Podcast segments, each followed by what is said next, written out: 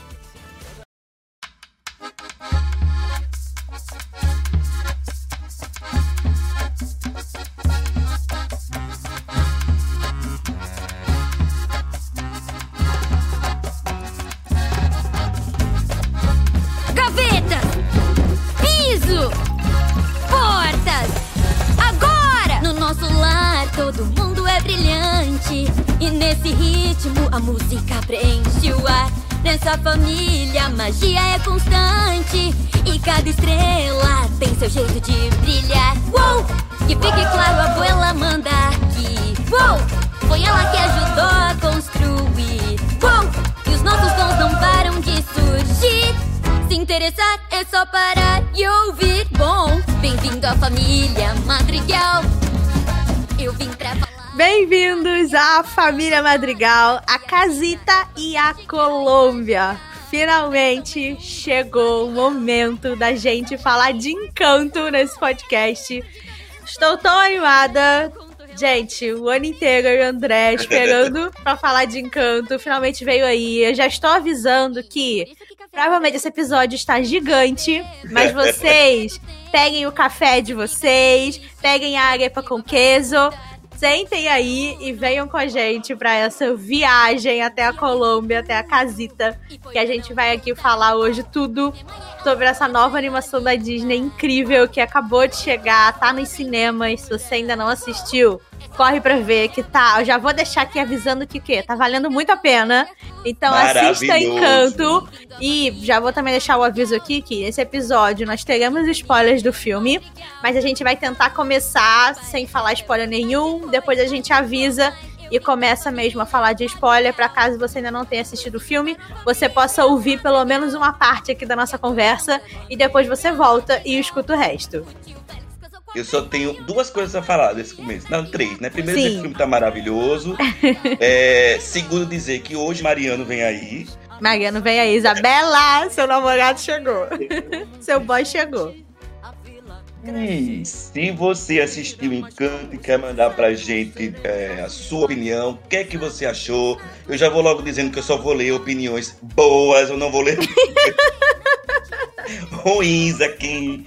Na Ditadura nossa... Madrigal. Ditadura Madrigal. Na nossa hora do ouvinte, que a gente vai ler na semana que vem, pode mandar e-mail pra gente, para o papo no castelo, gmail.com ou uma DM pra gente nas nossas redes sociais, no Instagram ou no Twitter. Conta pra gente o que é que você achou de Encanto, como a Lori falou. O episódio de hoje a gente vai dividir em duas partes. A gente vai dividir a primeira parte, vamos tentar segurar nossa linguazinha e vamos tentar falar assim, spoiler. E a, a, segunda parte, aí a gente vai falar abertamente, vai falar de tudo, né? O que a gente achou, sem filtro, né? Hoje o castelo cheio, o castelo virou a casita. Literalmente. Virou a, a casita da família Madrigal. E a Lore vai dizer quem foi que a gente trouxe hoje para poder participar, Ih. porque veio a família toda. Veio, a gente, ó, literalmente juntou todos os Madrigal e a gente está aqui com três convidados incríveis, maravilhosos e perfeitos que já participaram várias vezes aqui no Castelo. Então vocês já conhecem ele. Então, olha, como eu sei que hoje a gente tem muita coisa para falar do filme, eles só vão dar oi e a gente é. já vai é. começar. Vai ter apresentação hoje não. Vocês escutem aí episódios passados em que eles estão, mas é isso, ó. A gente está aqui hoje com o Fabrício do Almanac Disney, o Lucas do Ocamundongo e o Rafael Viana Sejam muito bem-vindos, amigos. Casita está como? De porta, portas abertas para vocês. Estamos animadíssimos a esse momento que finalmente chegou. A Casita vai bater a porta agora batendo palma. Batendo Olá, a janelinha. Se vocês quiserem saber quem nós somos, a Lori e o André vão escrever uma música de três minutos que Isso. apresenta a gente e os nossos Olha, eu vou dons. dar uma dica, um pequeno conselho de irmã. chegou, chegou a Isabela, a senhorita perfeita. Bom dia, boa tarde ou boa noite. Eu sou o Lucas e eu diria que meu verdadeiro dom é atuar. Gente, o tanto que eu ri nessa cena. Ai, tudo pra mim. Bruno perfeito. Vocês concordam que a gente só lê aqui a partir de semana que vem, né? Os comentários falando bem de encanto, né? Ninguém vai ler Sim. aqui comentário, hum, né? Falando mal de encanto, porque todo mundo aqui adora encanto. A gente já vai logo jogando na roda, que a gente tá aqui hoje pra enaltecer esse filme. É, que, como a Lori falou, acabou de estrear nos cinemas, né? Disney Plus. Era pra vir aí agora, não sei se vai vir, né? Porque era Disney pra Brasil, não- É, Disney Brasil sabe. nunca sabe de nada. é, era pra vir agora do Natal, mas não veio, né, Fabrício? Não, é, a gente tinha saído a lista de estreias do Disney Plus da América Latina, que geralmente é a lista brasileira. É só uma cópia da lista latina e Encanto não tava lá no dia 24 de dezembro, como na maioria dos outros países, Pois Europa, é. nos Estados Unidos e tal. Só que já saiu a lista brasileira também e também não tá. Se eles Ou forem seja- lançar. Mas é tipo assim, mistérios da Disney, né? Porque eles Né? vão lançar agora em dezembro o making off de Eternos e Eternos não tem data pra entrar no Disney Plus. Sim, eu vi. Faz todo Meu sentido. Deus. Então a gente fica aí no, pra ver se vai chegar aqui dia 24 também ou se não. A Disney Brasil é maravilhosa, né? A Disney Brasil, acho que tem um monte de. Eu, eu, eu vejo a Disney Brasil com aquelas emoções do, do, do divertidamente correndo pra lá e pra cá. tudo. É maravilhoso, deve ser Mas se maravilhoso. você, se você tá vacinadinho, vai no cinema Vem Canto, que o filme Vai. merece. 60 animação do Walt Disney Animation Studios. Tá incrível, tá perfeito. É aquilo que o André falou. Todo mundo que tá aqui gostou do filme. A gente amou muito Encanto. Gente, a gente tá o ano inteiro falando desse filme. Tudo que a gente mais faz é comentar sobre Encanto, especular e ir atrás de informação e de spoiler. A gente já foi pro cinema meio que sabendo tudo que vinha Sim. por aí. Então, isso porque a Mas gente já aí- sabe da existência do filme há mais de um ano, né? Sim, a É. gente tá su a gente super acompanhou, tipo, todo o processo do filme. Isso que a Laura tá falando é muito verdade, porque a Disney anunciou Encanto oficialmente, antes dos rumores que começaram a circular, em dezembro do ano passado. Então é como se a gente tivesse. Como se a gente tivesse, não, a gente tá praticamente um ano falando sobre esse filme. E aí, eventualmente, todos nós vemos algumas coisas dos bastidores, ficamos sabendo de alguns detalhes da história, a gente vê todos os vídeos que saem, e aí quando vai chegando perto da estreia, começa a sair muita coisa. E, pelo menos pra mim, e eu até fa- falei isso lá no meu Twitter, a, a, a sensação que eu tenho quando eu vou assistir o filme é que eu já sei basicamente tudo que vai estar lá. Sei mais ou menos como é que a história vai se desenrolar, quem são os personagens. E eu acho a coisa mais fascinante, que foi uma das coisas que eu mais gostei em Encanto, o quanto você ainda, sabendo todos esses detalhes e todas essas coisas, o quanto você ainda é surpreendido no filme. Porque tem muitos elementos que eles esconderam e coisas que eles não deixaram tão claro. Imagino que pro público geral, até a questão de qual é a história do filme, tipo, pra onde é que a história vai, ficou Uhum. ainda mais misterioso, porque os trailers não dão esse, essa indicação. Eles dizem que a magia tá acabando, a Mirabel se propõe a salvar, mas você não sabe se tem um vilão, você não sabe o que, que tá acontecendo, por que, que a magia tá acabando. Então, imagino que você indo com menos detalhes ainda, acaba sendo uma experiência ainda mais incrível. E eu já Uhum. achei maravilhosa. Uhum, uhum. Amigo, isso é tão verdade que eu, eu literalmente, gente, acabei de assistir o filme. Depois desse. No dia que a gente tá gravando esse podcast, eu acabei de assistir o filme.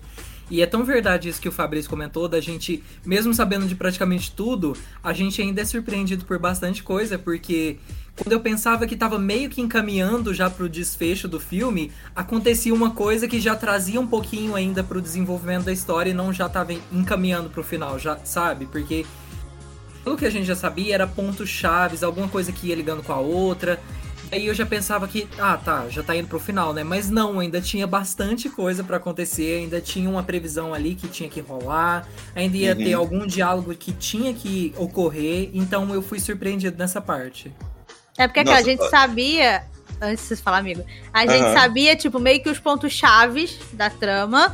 Mas ainda assim é muito diferente você ver realmente o desenvolvimento daquilo na tela, né? Você vê tudo se unindo e como os personagens se comunicam e o que cada um vai falar pro outro. Tipo, a gente tinha uma ideia muito leve de como seria, né, cada um dos personagens. A gente sabia mais, tipo, ah, quais são os poderes de cada um e qual que é ali a ligação familiar deles, né? Ah, esse aqui é primo, esse ele é tia, esse ele é irmão.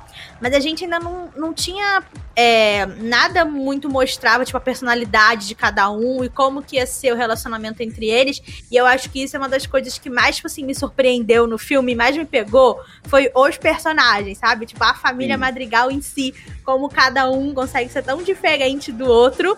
E mesmo assim, todos eles são muito cativantes e muito gostosos de acompanhar. Eu acho que isso é uma das coisas que mais me surpreendeu ali assistindo mesmo o filme, como como eles conseguiram construir todos esses personagens, como eles parecem muito reais e muito como, sabe, uma família de verdade. Eu concordo com o gênero, número e grau que o Fabrício falou. eu, assim, eu, eu, como todo mundo aqui, né, eu também fui sabendo alguns pontos-chave, né? Ainda teve o, o fato, né, da, da é, trilha sonora, né, as músicas saírem alguns é. dias antes. E mesmo assim, eu já sabendo, né? Não sabia cantar as músicas todas, mas sabia é, algumas coisas da música quando eu fui ver o filme.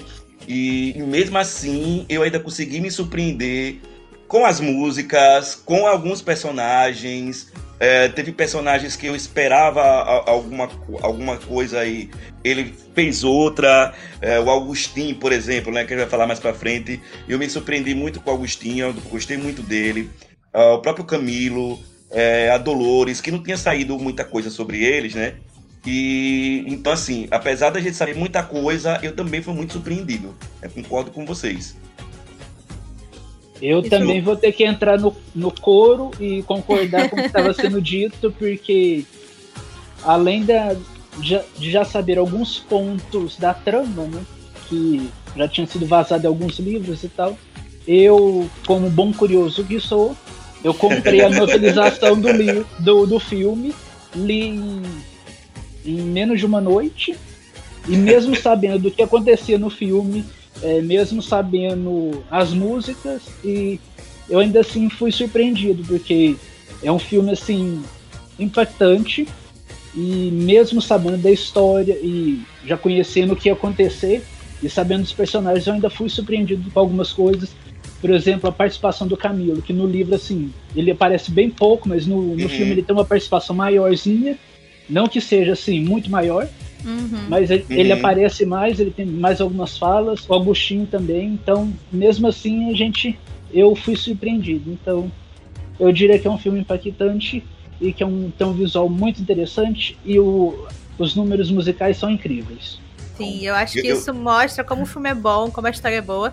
E eu, é, deixar o André finalizar, mas eu acho que daqui a gente pode puxar um pouquinho para isso que o Lucas falou sobre tipo, o impacto visual do filme, sabe? Tipo, falar um pouquinho da animação, dos meus musicais, que eu acho que também foi um dos pontos altos de encanto. Eu ia fazer uma, uma, uma pergunta para vocês, aproveitando que hoje é Enem, mas, que é uma dissertação de Enem que eu ia pedir para vocês, mas eu posso fazer daqui a pouco, essa sensação de Enem. Tá eu, vou querer, eu, vou, eu vou querer entrar agora mesmo nessa parte que você falou aí, né, do visual, né? Eu vou perguntar até pro Rafa, que é o que entende aqui mais é, um pouquinho sobre isso, né? O que, é que você achou do visual do filme? Essa parte Amigo, visual da animação. Eu achei o filme colorido, eu acho que é o filme mais colorido da Disney em tempos. Uhum. Uhum. ele foi bem menos desaturado porque ele tinha. Como a gente tem mais vegetação, mais cor, mais flores aí, não só pela Isabela, óbvio, na animação. Rai a gente tinha mais a floresta, a gente tinha aquela grama, tinha aquele, aquele matagal mesmo de floresta, né? A gente não tinha tanta flor, não tinha tanta flor assim. E o visual dos personagens, as roupas deles, é, as cenas também, principalmente de, de música, eu achei que eles brincaram tanto com o dinamismo da cena, porque a gente tem uma coisa mais caricata, tem uma coisa mais dinâmica. Eu acho que é um dos filmes em 3D da Disney mais dinâmicos. Eu me senti meio que naquela época que a gente via as animações 2D testando novas formas de fazer um número musical, ou brincar com as formas, brincar com os personagens de diferentes tamanhos e tanto faz. Eu acho que a gente vê mais disso na música da Luísa, principalmente quando a gente vê ela gigante. Maravilhosa. Pegando lá com a. Eu até esqueci o nome do negócio lá, gente. O peso lá, o negocinho do peso lá, segurando a Mirabel e os ah. É tipo isso. Eu achei aquilo tão incrível porque resgata aquela época de animação 2D mesmo, que brincava muito mais com isso. E eu tô achando muito bom a Disney tá brincando com isso agora que é uma coisa que fazia falta nas animações 3D para mim, para eu gostar mais ainda delas. Uhum, o visual tá muito bonito, tá muito colorido, tá bem dinâmico e eu acho que todo mundo vai gostar bastante. Não, eu não sei vocês, mas teve alguns números musicais, a gente não vai se aprofundar tanto agora é, nisso, mas teve alguns musicais que eu me senti vendo musical mesmo, assim. A música da, Isabe da, da Isabela mesmo com a, a, com a Mirabel, teve alguns pontos que eu falei, tô vendo musical da Broadway aqui. Da, aqui. Eu fiquei Esse o surpreso. Eu fiquei, eu fiquei surpreso com, com, com alguns números musicais. Eu concordo com o Rafael, mas é porque também eu tava pensando aqui enquanto o, o Rafael tava falando, eu acho que Raya, ele tinha um tom mais, sei, é, cinza, não sei, não sei bem essa, isso, essa expressão que eu quero usar, mas talvez, talvez por conta da história, por conta do Sim. enredo, por conta da localidade, né? Encanto se passa na América Latina, né? Se passa mais especificamente na Colômbia. Ah, então, quer queira que não, latino é mais colorido, é mais espalhafatoso, é mais. é, enfim, né? E eu acho que também eles quiseram usar mais isso no filme, né? É, principalmente no visual de alguns personagens. É, eu acho também que. Eu gostei. eu- fora o- a, a casita, né? Que eles exploraram, né? a- a- o interior da casita. Gostei também que eles mostraram ao redor da casita, né? Eles mostraram um pouco da vila, que ali é daquela vila. Ah, eu gostei bastante do visual. Teve alguns momentos que eu até pe- percebi algum, alguns tons cartunescos mesmo, que eu também sinto falta isso na- nas animações mais recentes da Disney. Você ia falar alguma coisa, Laura? Impressão minha. Eu, tipo, concordar com vocês que eu acho que o visual do filme tá, tipo, tá muito impressionante. Ele realmente tá muito colorido, ele é muito vivo, ele, tipo, ele Sim. chama a sua atenção, as cores são, tipo, super saturadas e você...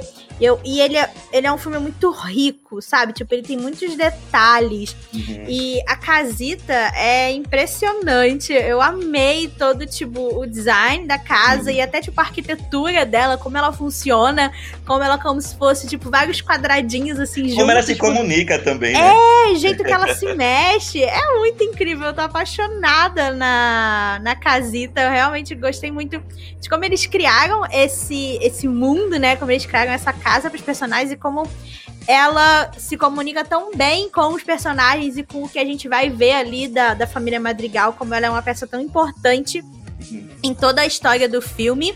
E falando, tipo assim, de coisas mais específicas, eu acho que, tipo assim, o visual dos personagens tá muito legal. Eu amei como eles, apesar de serem uma família, eles ainda têm é, traços e principalmente cores de pele e cabelo, tipo, diferentes uns dos outros. Eu acho que nesse sentido é um dos filmes, assim, da Disney que mais traz essa diferença em personagem, mas tem tipo uma diversidade de personagens, de corpos e de e de e de cor de pele, principalmente. Eu achei muito incrível e, e sabe como a gente tá falando de né, uma família latina, isso faz muito sentido, porque a Uhum. gente tem muita miscigenação aqui. Sim. Então, mesmo sendo a mesma família, né? Você vai, tipo, ah, tem filho com uma outra pessoa, não sei o que, vai misturando e você vai criando essa- essas coisas novas. Eu amei ver isso no filme e acho que isso também traz muito do a gente conseguir se enxergar naqueles personagens. Tipo, desde que saiu a primeira coisa de encanto, todo mundo, a gente fica brincando, todo mundo fica falando, ah, que a Mirabel parece muito comigo. E, tipo, isso me deixa tão feliz, sabe? Porque eu já, eu já falei isso, isso aqui no podcast e tal, que, tipo, eu sempre amei os filmes da Disney, eu sempre amei os personagens da Disney, principalmente né, os protagonistas, as princesas e tal. Mas é, você, quando você é criança, você não entende, mas conforme você cresce, você vê como que é, tipo, meio difícil e meio esquisito você não se vê naqueles personagens, sabe? Você não vê nenhum deles que realmente se parece com você visualmente. Eu só fui ter isso, tipo, com a Moana. E eu já tinha, sei lá, 21 anos, eu acho, sabe? E ainda assim ela é, tipo, polinésia. Então, tipo, é outra raça, é outra cultura. É, é diferente, mas ainda assim é uma das que mais, tipo, chegou perto de quem eu sou e, sabe, de como eu me enxergo, me ver nela e tal. E aí agora com, com a Mirabel, eu tive isso de novo e acho que ainda não, num grau, tipo, um pouco mais forte por ela também ser latina, por ela ser da Colômbia, tipo, é aqui do lado, sabe? A gente muda ali o fundo e ela é brasileira, então, tá, sabe? É só falar que não é da Colômbia. É só, é, se você não falar, tá tudo bem, ninguém vai saber, você pode fingir. E eu acho isso muito incrível, porque não só eu estou me vendo na Mirabel, mas com certeza vão ter muitos menininhos se vendo no Antônio, vão ter muitas pessoas se vendo na Isabela e na Dolores e no Camilo, porque eles são muito diferentes um do outro, e isso é muito legal, isso é muito importante. Eu acho que isso também faz muito sentido com a história que o filme tá passando, toda essa história de família que eles estão contando. Mas é, aí eu ia falar outra coisa também, mas eu entro nisso. Que, que, que, tipo, dos detalhes do filme que eu acho que mais chamaram a minha atenção em questão de visual, tipo, o figurino dos personagens eu achei impecável. Eu amei as roupas que eles criaram para cada um, e principalmente quando você tá vendo aquilo ali na tela, quando você tá vendo eles dançando e eles mexendo nas roupas, principalmente as mulheres mexendo nas saias na hora de dançar. Uhum. Eu achei a coisa mais incrível porque tá muito bonito. Ao mesmo tempo em que tá, tipo, muito real, você parece realmente que é ali um tecido, que é uma roupa que alguém tá mexendo. Ele não tá real no nível de te tirar de dentro do filme ou de ficar aquela coisa hiperrealista, sabe? Pelo menos assim, não para mim. Não tá, sei lá, numa vibe soul, em que parece que algumas tomadas foram gravadas, sabe? No live action no mundo real e eles misturaram com os personagens de animação. Eu acho que aqui em Encanto eles conseguiram fazer essa dosagem muito bem. De você conseguir ter as texturas e você conseguir ter principalmente os fundos, né? E as roupas terem essa coisa assim mais realista e de realmente parecer uma coisa que você pode tocar, mas também não destoar de todo o resto e não parecer que não tá casando com os personagens e com o estilo do filme. Eu acho que tipo, isso é uma das coisas assim, que mais me impressionou no filme, o visual dele realmente tá, tá impecável eu queria entrar. Eu, eu, queria entrar para concordar muito com o que o Rafa disse, que ele falou no começo lá das, da, das canções. Eu acho que o que faz do visual desse filme tão acertado é justamente mais ou menos isso que a Lori tava falando também. É um equilíbrio entre vamos colocar esse nível de detalhe e de realismo. Você consegue ver a textura dos, das roupas, consegue ver os bordados no, no vestido, na, na camisa e na saia da Mirabel, dá pra ver tudo. Na cena que a, que a Luísa vira de costas, no começo da música dela, dá pra Nossa, ver é os pelinhos claros no, no pescoço dela, aqui atrás. Só que ao mesmo tempo, eles vão pra esse lado realista, mas eles não desistem dessa coisa mais surreal e dessa coisa mais imaginária da animação. Eu tava lembrando, tipo, quando a gente pega os musicais mais recentes da Disney, o mais recente e mais famoso, que são os dois Frozen, os números musicais do Frozen são muito ancorados na realidade. São os Sim. personagens cantando, a Ana cantando no castelo, a Elsa construindo o, o palácio dela. Mas são situações muito do mundo deles mesmo. E o que o Encanto faz tão bem, como o Rafa falou, é justamente resgatar aquela coisa que é mais completamente uma sequência completamente surreal, assim, fora da, da imaginação uhum. da Luísa. Parece que foi tirado direto das animações dos anos 90. E no Moana a gente tem também, mas se eu não me engano, posso estar falando besteira, vocês me corrijam, só tem a cena do mal e do de nada, que é mais Sim. fora da realidade também. E aí o encanto Inclusive, vai e brinca com essa. Nas... aparece um pouquinho. Hum. Deu, deu uma lembrada. Deu uma lembrada. Cole... coloca na cena da Luísa, coloca na cena da Isabela, mas porque o cenário permite também dentro do quarto dela, e eles fazem aquela uhum. coisa que é quase como um show também, e na música do Bruno também, porque em tal uhum. hora ela começa com os personagens cantando pra Mirabel, pra Mirabel, mas depois ela já evolui para um campo assim completamente do imaginário, com ela entrando é. no chão, depois ela passeando pela vila. E aí como o filme mistura tanto esse real com detalhes, quanto essa coisa de imaginação dentro da animação, fazem o visual ser completamente feito. Porque não é como se eles pesassem a mão em uma das coisas e ficasse aquele estilo que a gente já tá cansado de ver, né? O real pelo real e nada demais. Sim, sim. Lucas, você quer falar sobre isso? Sim, eu quero. Eu quero. Eu vou fazer um comentário que eu acho que todo mundo aqui concorda, mas talvez as pessoas de fora, de fora não concordem, mas é, eu acho que Encanto é a prova de que a animação dá uma surra em live action. Com toda certeza. É verdade. É porque assim, é, live action, por ser com pessoas e tal, e ser cenários reais e tal e tudo mais, tem essa coisa mais limitada. Uhum. Por exemplo, musical não dá pra fazer essa coisa grandiosa igual o Encanto fez. Essas transições, essas. É, esses visuais mirabolantes. Então eu acho que Encanto é a prova de que a animação é uma técnica assim que deveria ser muito mais apreciada e que não é. uhum. é. Sim. Porque é uma técnica que permite Nada, né, fazer né? coisas que filmes com pessoas não, não permitem no normal.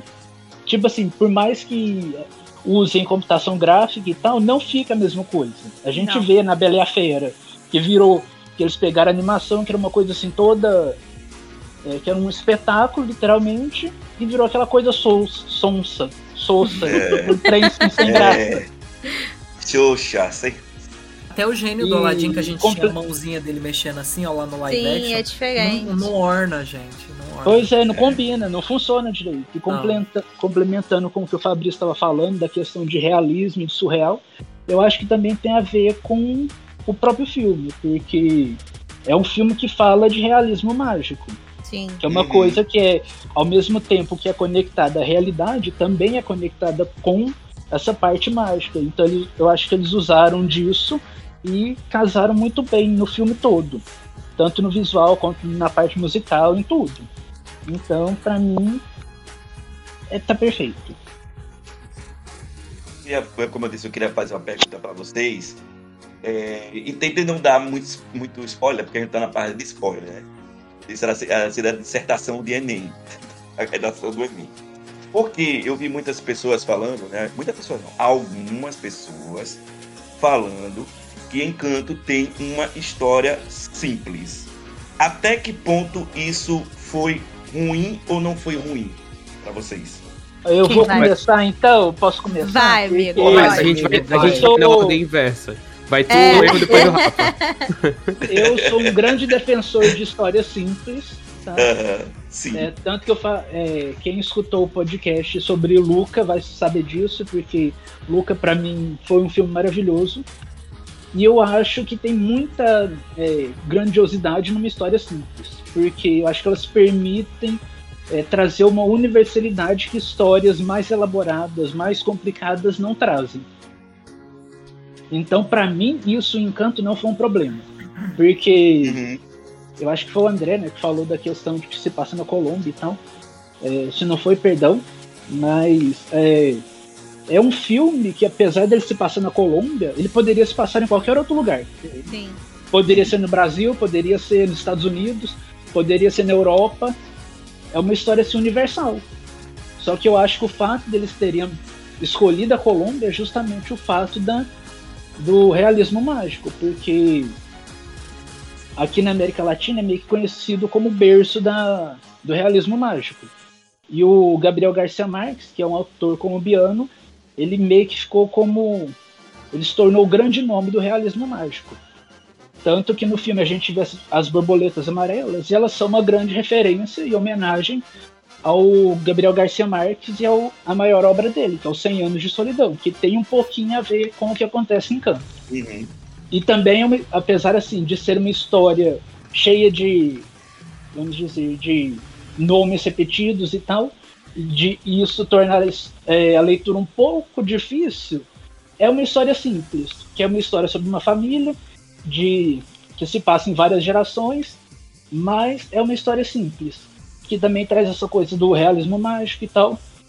Então, para mim isso não é um problema, para mim na verdade é um grande trunfo do filme, porque a gente vê que o povo assim parece que eles acham que todo filme tem que ser um filme do Christopher Nolan, um filme do Denis Villeneuve, sei lá como que fala o nome desse povo, mas enfim, que é aqueles filmes assim, é, vamos dizer, cabeça, cheio de reviravolta, cheio de é, cheio de trama complicada e tudo mais. Eu acho que é bom ter filmes assim, mas a gente também não precisa desprezar o que é simples, porque é muita beleza e é muita grandiosidade no que é simples.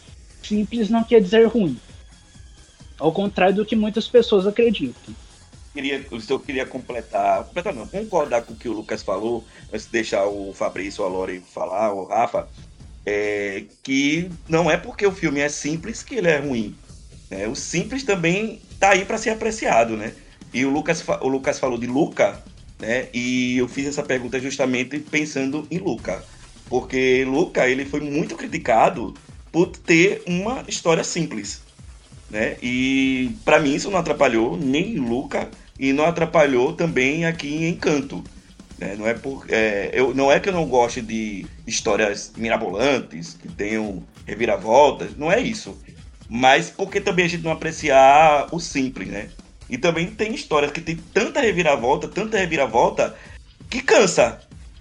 Né? Eu tava pensando aqui enquanto o, o, Lucas estava falando, eu não sei se vocês assistiram, mas eu fui assistir aquele alerta vermelho da Netflix.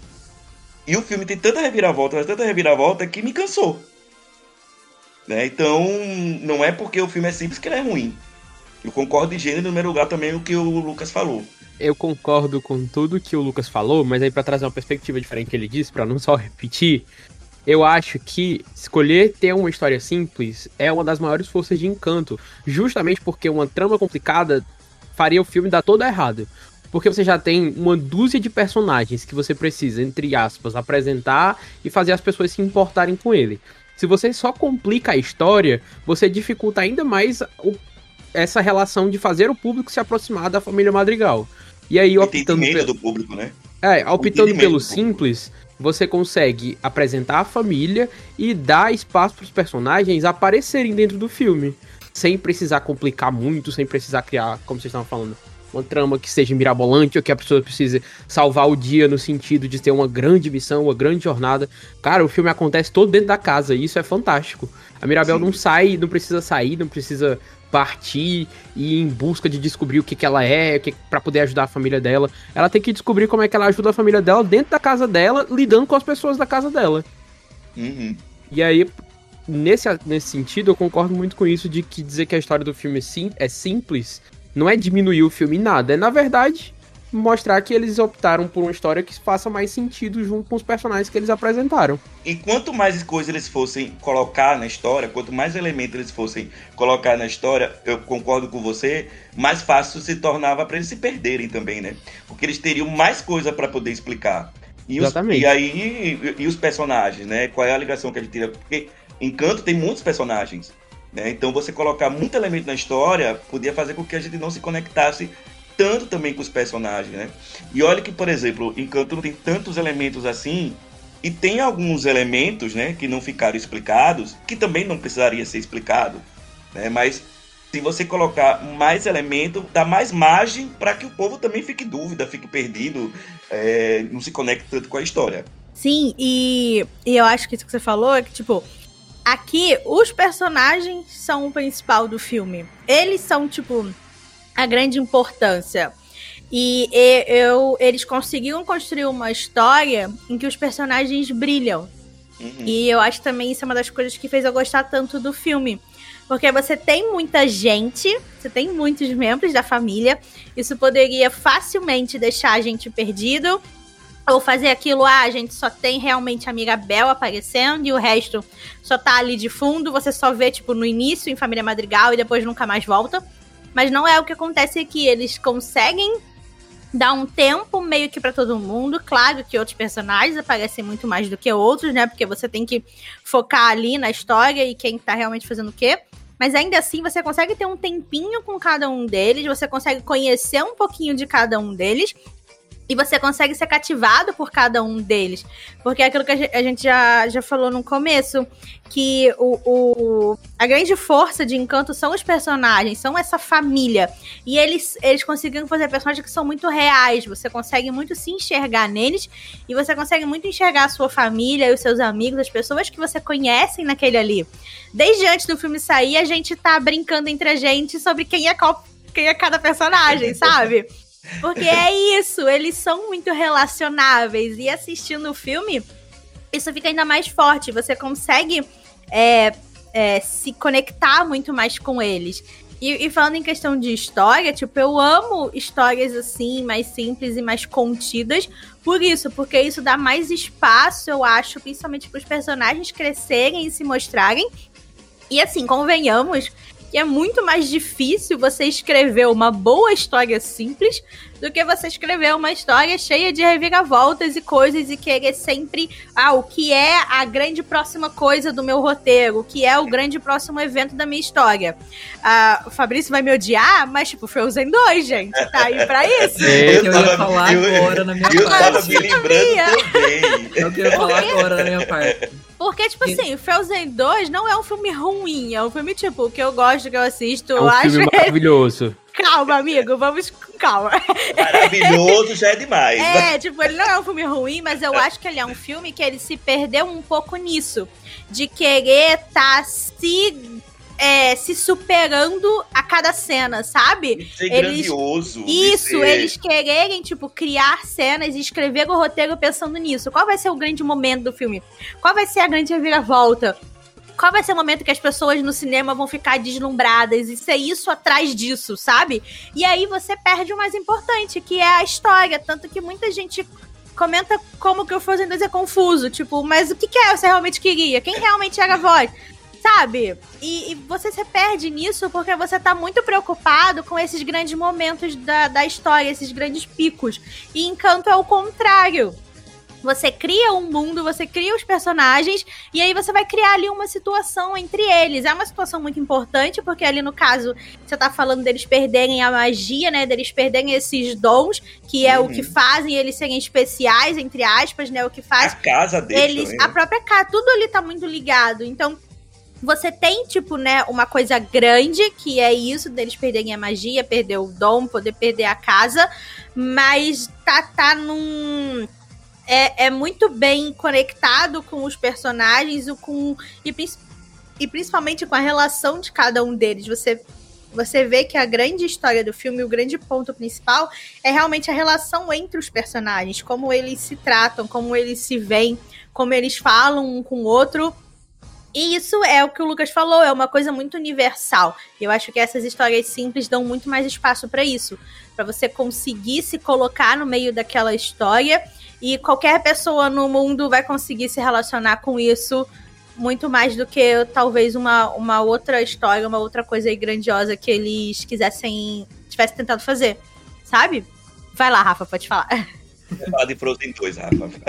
Olha, isso que a Lori falou é muito real da gente sentir pelos personagens quando eles perdem os dons deles lá no filme, por mais que, sei lá, eu tenha visto pouco da Dolores, do Camilo, da Luísa, que a gente até viu um pouquinho mais da Luísa, mas eu senti tanto por eles, muito mais do que eu senti pela Elsa, pelo Olaf lá no Frozen 2, por mais que eu conheça esses personagens desde que eu era criança e eu amava eles com, toda, com todo o coração.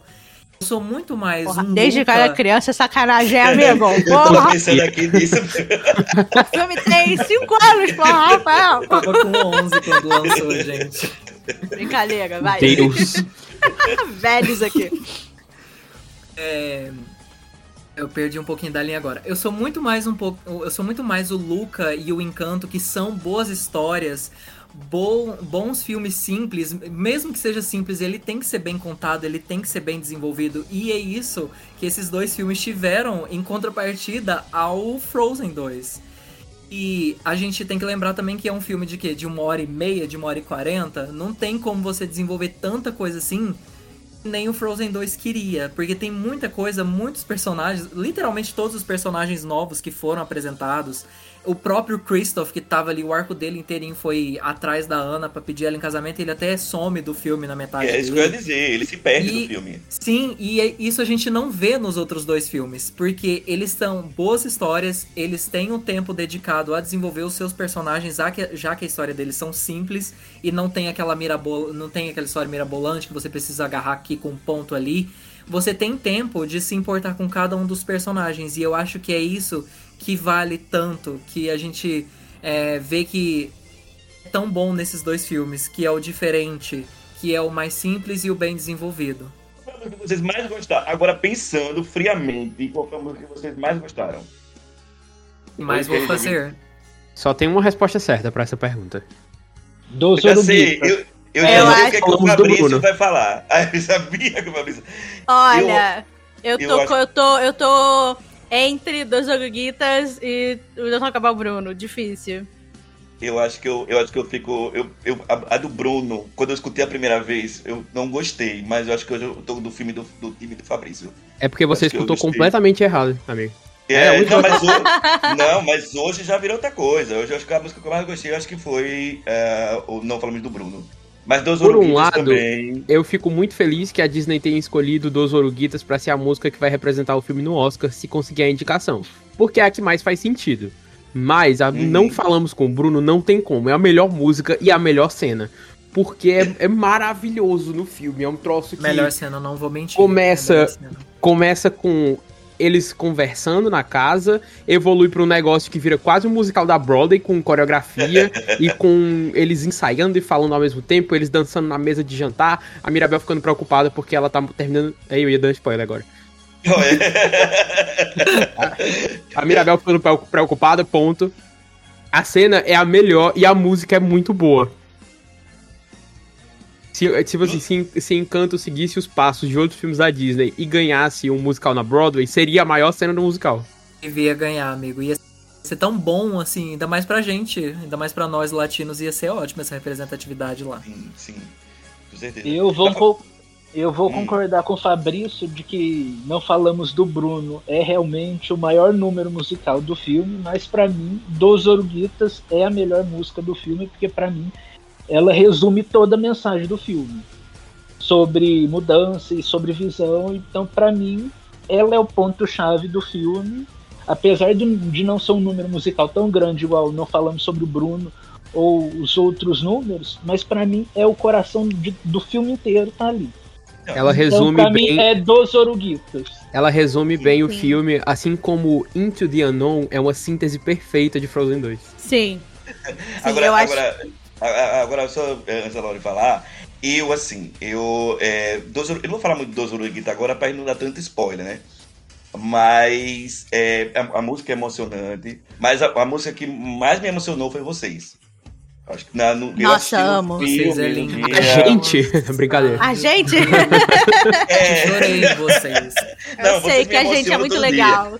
Você ia falar alguma coisa, Lore? Eu interrompi eu, você. Eu só é. ia falar que eu concordo com o Lucas que, tipo, Dois Oruguitas resume muito bem sobre o que o filme fala e o que o filme quer passar.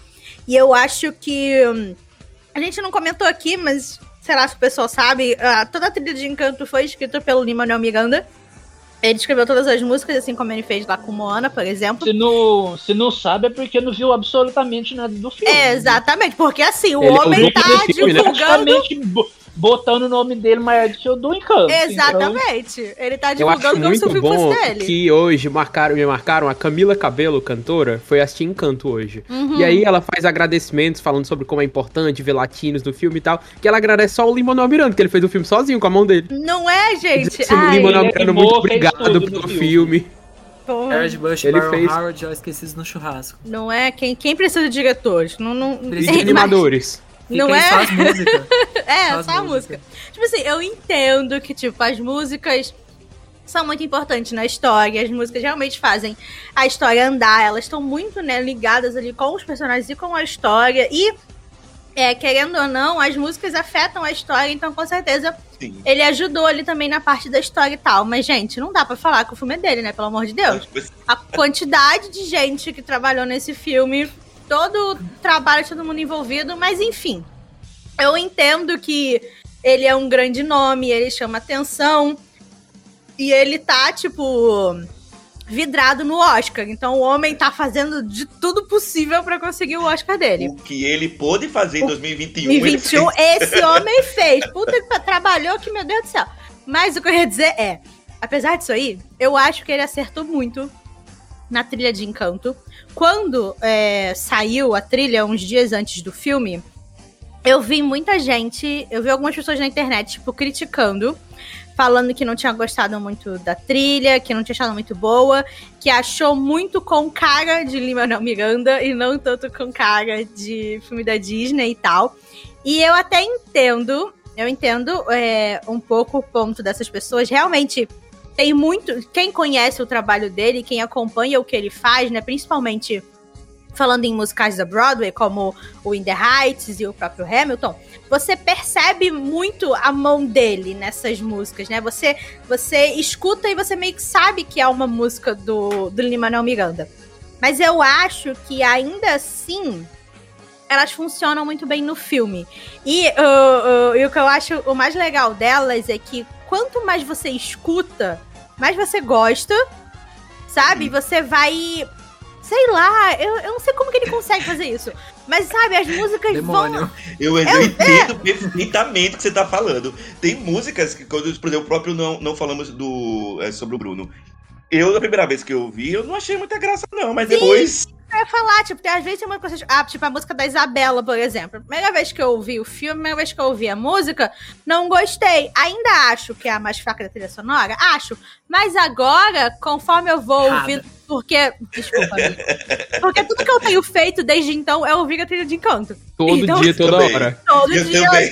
looping. Gente, Quando chega a música. Não ah, é, O novo álbum da Adele saiu no meu dia e eu nem escutei. Quem é a Adele perto de encontro? Quem é? Ela faz o boicote dela. Não é? A e aí... da Isabela era uma das que eu menos gostava e agora é a minha primeira. Então minha é isso. Toda vez que eu tô ouvindo a trilha, chega ela, tô eu lá cantando junto.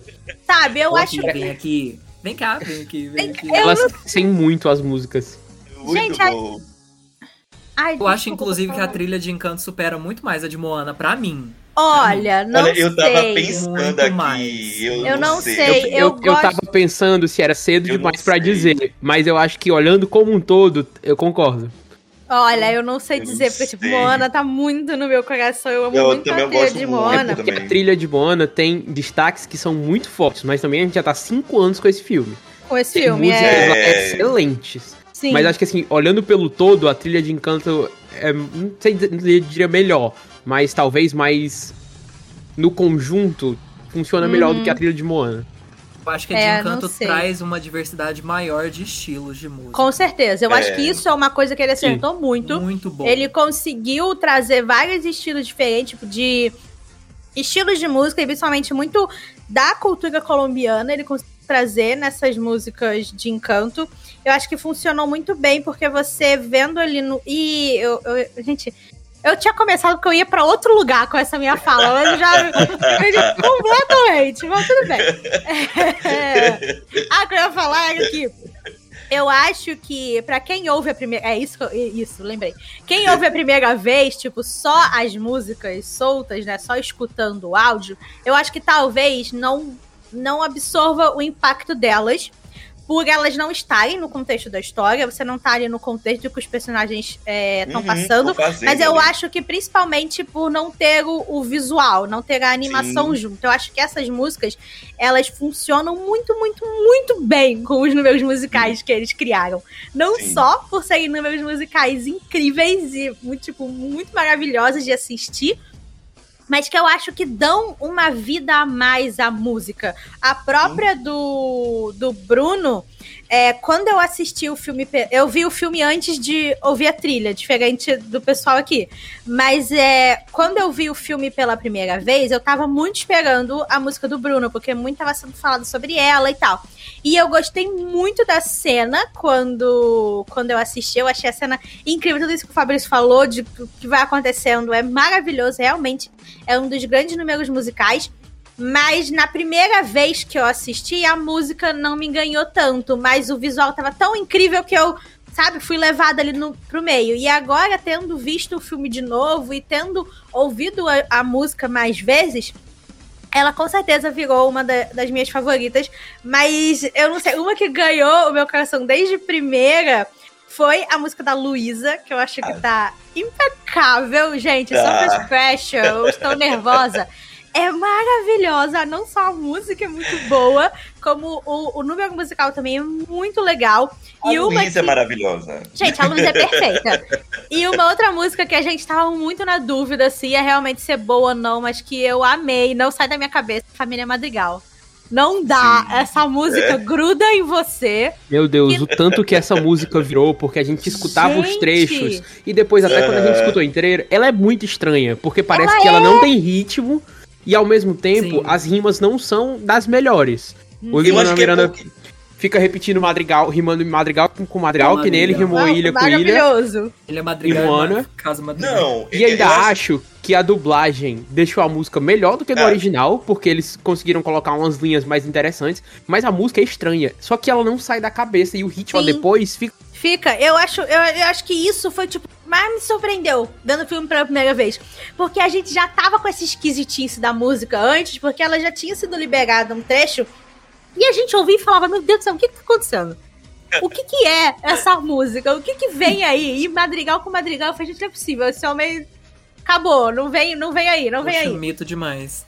É, mas quando eu vi, eu acho que ela é uma também que se beneficia muito do número musical, porque eu achei a coisa mais incrível. É, A amiga é. Bel dançando ali pela cidade, todos os movimentos que ela faz, eu achei maravilhoso. E eu gosto, ouvindo a música como um todo, como ela vai crescendo e como ela vai ficando mais rápida. E eu não sei, mas essa música ela me pegou de um jeito que virou uma das, das favoritas pra mim da trilha. E eu fico cantarolando ela de 5 em 5 segundos. As pessoas da minha casa já estão me odiando. Ninguém aguenta Rodada mais. Dos netos, rodada Gente, dos a rodada netos. dos netos, é tudo. Ninguém aguenta mais me ver, family. Mas é, é isso, parabéns, Limara Melo, você conseguiu. Essa música é bem. Eu- eu acho- Você fez de novo. Você fez de novo. Eu acho que a família Madrigal é, é porque ela tem muita coisa. Muita, Uhum. muita letra, muita letra, muita palavra. Uhum. Sabe? Né? Eu acho que é por isso que a gente acha talvez é, esquisito. Né? Mas é, você vê do. Eu, eu concordo com o que você falou. Que as músicas elas passam a funcionar melhor quando você vê o filme. Uhum. É, eu até falei isso no começo da, da, da- da minha fala, do- quando, quando começou o episódio, né? Que mesmo eu ouvindo, porque todo mundo aqui, né, menos a Lori, viu, viu primeiro as músicas e depois foi ver o filme, né? E mesmo eu já tendo ouvido todas as músicas mais de uma vez antes de ver o filme, quando eu vi o filme e vi as músicas, foi outra experiência. Né? Porque pra mim passou a fazer mais sentido aquelas músicas, porque é, apesar das músicas trazerem muita informação do enredo, né, da história, mesmo assim eu não sei dizer o, o que é que aconteceu. Mesmo assim, você eu fui surpreendido. Uhum. Enfim, eu não quero ser repetitivo, porque eu concordo com praticamente tudo que foi dito aqui. É, a trilha de Encanto realmente é muito boa. Eu ainda prefiro Moana, porque Moana tem é, canção ance- ancestral e teu nome Nossa, eu sei, que pra mim são músicas icônicas. Sim. Assim, uma das melhores. é, uma não, duas das melhores músicas que, que a Disney já fez, então. Mas eu queria comentar um negócio sobre o que a Laura estava falando um pouquinho mais cedo, de que, Hum. de que as pessoas estavam falando que a trilha sonora de Encanto não tem cara de Disney. Mas eu queria saber, o que é cara de Disney? Eu acho que a Porque gente a tem que Disney- fazer um episódio sobre isso. É, eu A acho também. Disney já tem praticamente 100 anos de existência. E ao longo desse tempo todo, e de, de 60 longas metragens, já foram feitos diversos tipos de músicas. Uhum. Sabe, a gente pega, por exemplo, a trilha de Corcunda de Notre Dame, de O Rei Leão, de Planeta do Tesouro. São bem Encanto, diferentes. Completamente São diferente. músicas São completamente diferentes. Então, o que é uma música com cara de Disney? Sabe? Isso pra mim não fez muito sentido, não. Uhum. Eu acho que é só o povo implicando com a trilha, porque assim. Eu acho que o povo não gostou, porque é, um- é uma trilha sonora assim, bem rápida, de primeira, da primeira vez que você escuta, você não, não pega tudo que tá Não. acontecendo. Você não, às vezes, você se perde com quem tá falando o quê, Aham. mas é uma trilha dublagem assim, que você ajuda. tem que escutar várias vezes para você poder absorver tudo, porque eu acho que assim, que ela passa muito bem a mensagem do filme. Sim. Assim, eu não quero comentar porque a gente ainda tá na parte sem spoilers, Eu mas eu acho só- que assim, ela traz. to- Ela vai. As músicas vão se interligando e construindo toda a mensagem do filme. Muito bem pra mim. Uhum. Uhum. Não queria soar agressivo, mas toda essa coisa de a cara da Disney, o estilo Disney, é um, um troço meio burro. Porque, Uhum. embora tenha as similaridades, tipo as trilhas da Renascença, que tinham um estilo e que eram influenciadas pelos musicais da Broadway, que influenciaram também os musicais da Broadway, o próprio Lin-Manuel Miranda, que tem um estilo próprio de fazer músicas. Mas eu acho que cada filme é mais. As trilhas deles são mais. referem. Sei como posso dizer, mas elas dizem mais respeito à própria história do filme e do que o filme fala. Por exemplo, Sim. a trilha de A Princesa e o Sapo. Ela é muito influenciada pelo jazz, por estar ali em Nova Orleans e faz parte. Escuta esses ritmos das músicas e tal. A trilha de, de Encanto é mais voltada para os ritmos colombianos. Ainda que você passe essa ponte com o trabalho do Lima Manuel Miranda, ainda que lembrem alguma coisa o musical da Broadway, mas ela é, ela é assim, mais voltada pro que é a proposta do filme mesmo, que é ser um filme Sim. colombiano. Sim. Então, mesmo que a gente consiga apontar umas semelhanças, não é como se, ah, está fugindo do estilo da Disney. Porque, como o Lucas estava falando, o estilo da Disney acaba sendo o que ela quer fazer depois. Porque se fizesse um filme no Brasil, seria uma trilha influenciada pelos ritmos brasileiros. Sim, sim. E antes da gente só pular pro próximo e começar a falar de spoiler, só comentar que, tipo, eu amei que Dos Oruguitas no filme toca a música em espanhol. Eu que também. eles, eles traduziram. Obrigado, eles- Disney Brasil. Gente, eu adorei isso. Tipo, existe a versão em inglês, existe a versão em português, mas elas tocam só nos créditos. No filme Uhum. mesmo é a versão em espanhol. Eu achei isso muito acertado da Disney de deixar assim e não colocar legenda nem nada. É tipo, amigo, escuta, sente primeiro. Depois, se você quiser, você vai atrás pra né, realmente ler a letra, procurar a tradução e tal, e ver o que, que vai dizer. E eu acho ah, que. mas por- eu acho que se traduzissem, desculpe interromper a Lore, mas eu acho que se traduzissem a letra, é, traduzissem a música, acho que o Lima Manuel Miranda ia dar um tiro na cara de quem traduz isso.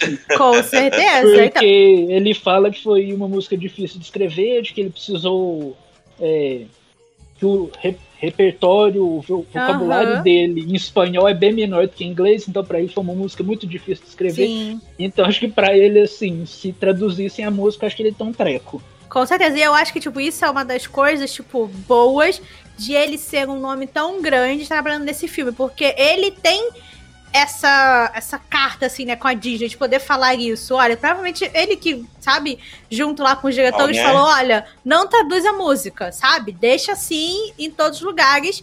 E eu acho que, que fica muito legal, porque é isso que o Fabrício falou, ela combina com o filme, com aonde o filme se passa, com o que o filme está falando, com os personagens. Porque mesmo quando você tá vendo o filme em inglês ou você tá vendo o filme em português, eles ainda soltam umas palavras, soltam uns termos em espanhol. Principalmente no Uhum. original, eles puxam um pouquinho assim do sotaque, de alguma coisa assim, para trazer mais, né, esse lado colombiano, essa coisa do espanhol. Então você ter essa música que é tipo o momento emocional, né, o grande momento emocional do filme, ser em espanhol, eu achei que ficou muito bonito e combinou muito com tudo que o filme tá passando. E, como a gente já falou, é uma música lindíssima, eu amei. Também fico, ai, Oruguitas, ai, mariposas, o tempo inteiro. porque ela também fica muito na cabeça. E só, tipo, a última música que eu queria comentar rapidinho é o solo da amiga Bell, Wait No No Miracle Assim. que eu gostei muito, tipo, não é uma das melhores, assim, I Want Songs da Disney, uma das melhores, né, tipo assim, solos de personagem. A própria da Moana eu acho muito melhor do que essa Também da acho. Mirabel. Mas eu acho que também ela, você assistindo no filme e você principalmente vendo a, o, a emoção da personagem, nossa, fica uma cena lindíssima, porque ela é uma música, tipo, muito triste. Ela tem uns momentos, tipo, dá, sabe? Tipo, corta o coração. Você quer abraçar aquela menina ali, você quer abraçar a Amiga Bel, tipo, proteger ela. E eu achei que a música conseguiu passar isso muito bem e.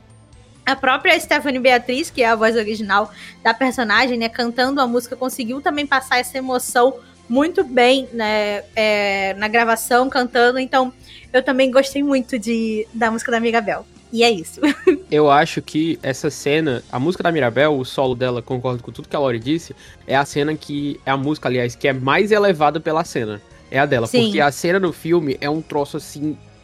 belíssimo. Me falta até Uhum. palavra pra dizer. Uhum. E ainda que a música, enquanto música, não seja tão impressionante quanto os outros solos de outros personagens da Disney, como da própria Moana, que é realmente muito melhor, quando você junta a música com a cena do filme, vira um espetáculo de verdade. E a música fica até melhor. Só, deixa eu só fazer um último comentário, Uhum. mas eu acho que Encanto é um, pelo menos dos filmes recentes, é, é o único filme que teve um número musical de encerramento. Hum, E é. geralmente a gente não tem um Uhum. número musical de encerramento. Verdade. Frozen não tem, Frozen 2 não tem, Moana também não tem. Mona tem uma reprise, né? É, Não, então, tem uma música no final, mas não é é, exatamente um não é o número musical, que nem a acontece gente em tem Canto. aqui, é Não é verdade. ninguém E cantando, é uma coisa assim que eu achei bem interessante, porque, né?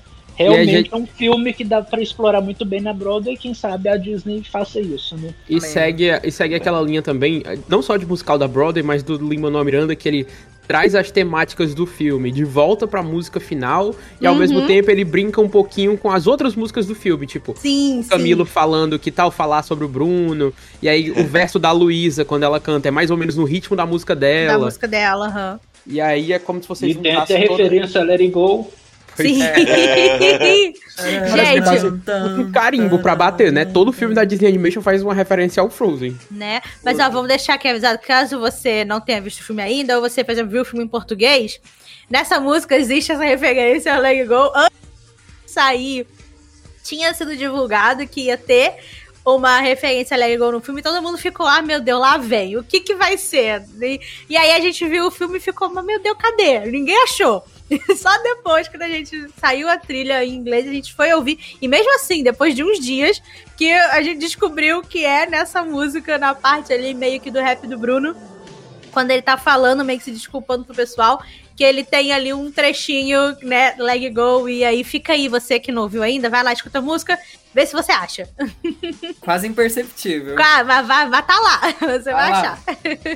Vocês acham a trilha É a trilha verdade esse bilhete. É Vocês acham a trilha musical no Spotify, no Deezer, tanto em português como Sim. em inglês? YouTube. Na verdade, tem várias, tem várias línguas, né? Se você procurar. E escuta a versão instrumental que dá pra ouvir direitinho. Ah, é. Mas enfim, ag- agora vamos começar então a falar com spoiler. Então, se Spoilers. não viu o filme ainda, chispa daqui. Ou então, Depois se volta. ficar- É, então, se você quiser ficar, você fica. Mas agora a gente vai falar com spoiler o que a gente achou de Encanto. Vamos falar sem filtro agora, né? E eu já queria começar falando da Mirabel. O que, é que vocês Linda, acham? perfeita, maravilhosa, sem defeitos. Você botar tem- Você tem uma avó bolsonarista em casa, a Mirabel também. É isso, pronto, resumiu o filme. Gente, eu fiquei impressionado como, assim, eu já conheci a Mirabel, né, do, do- bem antes do filme, né? Mas assim, ela é uma, ela é uma protagonista e ela cativa desde os primeiros minutos, assim. Ela me cativou desde do, dos primeiros minutos que eu tava vendo o filme. Ela é uma personagem determinada. Ela é uma, que eu achei ela bem determinada, né? No, no- no quesito da história. Ah, atrapalhada. Eu me identifiquei muito com ela com relação a isso, porque eu sou bem estabanado. Eu sou estabana- estabanador extremo e ela é também bem, estaba, bem estabanada. É, e, né, não é spoiler isso aqui que eu vou falar, a Mirabel, ela é a única que tá é, da, da família que não tem poderes. Né? E eu achei maravilhoso que ela não ganhou poderes. Sim. É. Amém, gente. Não vem. Eu também. Não vem aí. É porque se, se você colocasse ela com poderes, sei lá, eu acho que você, no final do filme, você acabaria, é, sei lá, eu acho que desvalidando toda a jornada Você dela. acaba com todo o filme se Com você todo dá um Você joga é. desenvolvimento assim e a mensagem no lixo. Você Sim. bola assim, ó, e tá. Mas eu fiquei com medo disso, viu? Eu não vou, eu Também. não vou mentir. Que mesmo já sabendo que ela não ia ganhar poderes, é, eu Fica ainda fiquei com medo. assim. É, eu também. Pra mim, esse Glória. foi o ano, o ano mais Oi. representativo de personagens da Disney, que são fáceis de se relacionar. Por quê? Sim. A Raya é rancorosa e a Mirabel, ela só sofre. Nossa, Então não tem nada mais. opostas, É, não tem nada mais perfeito pra você. opostos. Não, mas, mas gente, Verdade. Mas, gente, mas eu acho que eu, eu achei a Mirabel. ainda- Ela, o principal objetivo que eu tenho pra ela é determinação. Ai, é sofrida, eu acho. tadinha. Não, ela é sofrida. Calejada. Não, Essa bichinha, Coitada. tadinha.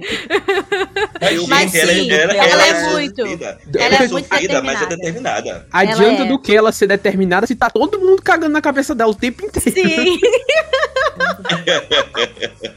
Loro, o que é que você achou de você? Eu queria Olha, perguntar o que você ai. achou de você. Gente, gente. Fale não. sobre você. Sério, sério, eu tô apaixonada na Mirabel desde a primeira vez que a gente viu essa personagem. Não só por isso, de eu me sentir, né, visualmente muito parecida com ela, de, de ter, né, tipo, essa representatividade instantânea de olhar pra personagem e conseguir me enxergar nela. Mas, tipo, vendo o filme, realmente, né, conhecendo mais dela, vendo ela ali na história, ela, eu acho que é isso que o André falou, ela é muito cativante. Na primeira cena que você tem ali dela, você já tá apaixonado, sabe? Eles conseguiram construir uma protagonista muito, muito incrível, porque ela é isso, sabe? Ela é determinada, ela é alegre, ela tá ali dançando, ela tá ali cantando, mas você vê que, tipo, ela é muito sofrida, sabe? Ela tem o, os seus traumas, ela tem os seus medos, as suas vontades, e ela é muito, muito, muito relacionável. E eu amei, tipo, ver ali a história dela. Ela é muito desengonçada, como o André falou. Ela é muito engraçada.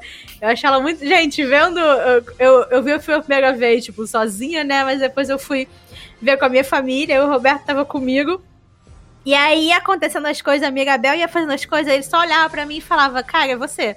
É igualzinha você. Sabe, tipo, o jeito dela falar, as coisas que ela faz. E, e tipo, eu, eu amei muito essa personagem por esse ponto de me sentir interpretada por ela. Mas eu achei que eles conseguiram construir ela muito bem. Porque a, a, primeira vez que você vê ela ali, né? Tipo, logo na, na, primeira música, na Família Madrigal, ela parece essa menina, tipo, super, super alegre, super feliz, super determinada, tá ali cantando sobre a sua família. Você vê que ela ama muito uhum. a família dela, ela é muito ligada a todos eles, mas você vê também como isso tem feito muito mal para ela ao longo do Sim. tempo. Porque, gente, quando começa o filme com a Baby Mirabel, meu Deus. Não, Nossa, não deu. mais querendo chorar ali, gente. Gente, e a Bebê Mirabel é a coisa mais linda. E você vê, sabe, a, toda a história dela, da bichinha ali com 5 anos para ganhar o seu dom e nada acontece. E você vê como a partir daquele ponto ali, toda a família começa a tratar ela de uma maneira diferente. Principalmente Olha. a avó. Oi. Não, era isso que eu ia falar, porque assim, você falou ah, tá. que ela, ela ama a, a, a, família, a gente percebe que ela ama a família, porém, o relacionamento que a família tem com ela chega a alguns momentos não ser recíproco. É, é Mas muito, mesmo é muito, assim, mesmo é assim ela complexo. ama. É, é muito, eu acho isso muito legal como eles construíram toda a família e todas as relações entre eles, porque você sabe, você vê que todos eles se amam. Você vê que eles são uma família que tem muito amor, eles são uma família muito unida, eles realmente gostam muito do outro. Mas você percebe, principalmente pela figura da avó, né, pela figura da abuela, como ele, eles têm essa coisa na cabeça, essa visão, né, do que é o perfeito, do que é o uhum. que, que ele, o que eles têm o que eles têm que alcançar, como cada um deles tem que ser. Eles têm muito tipo certinho, né, a, a, o papel de cada um ali dentro da casa e dentro da comunidade Sim. de encanto, como que a, a abuela tá na frente disso tudo e como ela vai meio que coordenando todos eles. E aí, quando, né, por a Mirabel não ter o seu dom, não ter o seu poder, você vê como ela é, tipo, jogada de lado, sabe? Como o tempo todo ali no início do filme, ela tá tentando ajudar, ela tá tentando fazer alguma coisa, mas aí vem um deixa pra lá que eu faço. Não, uhum. deixa outra pessoa fazer. Ou ela tenta fazer um negócio, mas dá errado. E aí vem alguém e fala, viu, era melhor você não ter feito. É melhor ter ficado quieta no canto.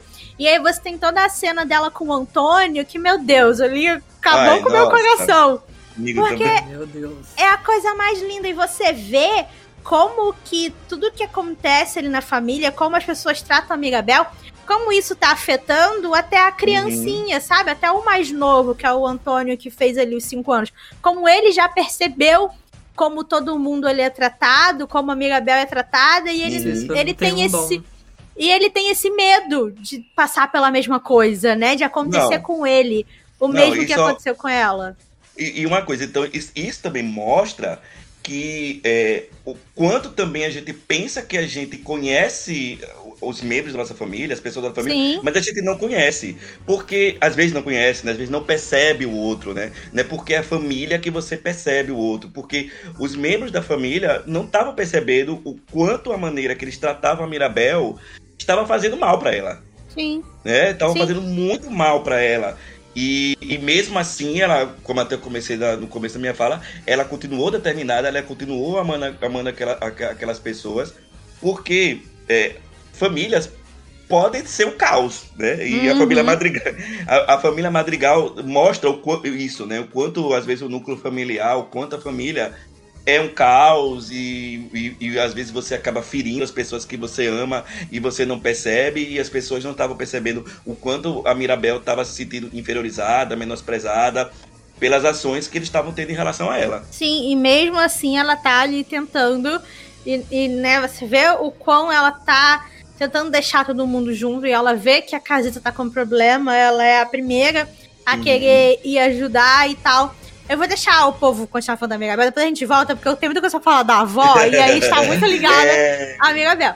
Mas Mirabel é perfeita, maravilhosa. Eu queria colocar ela num potinho, eu queria abraçar aquela menina, porque tudo que ela que precisava era de um abraço e um pouco de carinho. É aquele tal negócio, né, gente? Se a Mirabel não tem a família dela, ela tem ela o povo. Ela tem o povo, ela tem ela a tem gente. Tem a gente. Desde o primeiro segundo que a gente ficou sabendo da, da história da Mirabel, desde quando os rumores ainda eram, levavam ao Brasil e da gente ouvir falar dessa família mágica, que o único membro é, não mágico seria a protagonista, que ainda não tinha nome na época, e foram saindo imagens e vídeos dessa personagem. Eu fui pega, tendo um apego tão grande com a Mirabel que quando chegou no filme hoje, a cada segundo que chegava algum momento assim mais tocante, que a personagem ficava cabisbaixa, ela se abria com o outro, ela tinha a chance de compartilhar os sentimentos dela com o Antônio, que era quem dividia o quarto dela, eu só queria chorar, eu só começava a lacrimejar lá no, no cinema.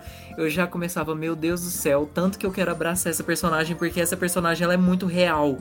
Não que os outros personagens, não que as outras protagonistas não sejam, mas essa, ela tem um, um, um não sei nem falar. Ela tem algo, um toque. A, algo. Ela tem algo a mais, né? Que faz a gente se identificar tanto nela e se ver nessa personagem e torna ela mais mágica ainda. E eu acho que é isso que a Mirabel se diferencia tanto dos outros. É esse toque mágico dela de poder se abrir, da gente se é, identificar com ela sobre ser excluído de alguma coisa, ou se sentir menosprezado por alguém, ou por não saber fazer tal coisa, se você não é como os outros. Então é isso que torna ela tão especial. Eu acho que a Mirabel, ela é apaixonante desde o do design dela. Se você olha para ela e ela já é uma personagem que te ganha, porque é tão simpática e o design dela tem tanta personalidade, diz tanto sobre ela, apesar de ser bem simples também, como o próprio filme.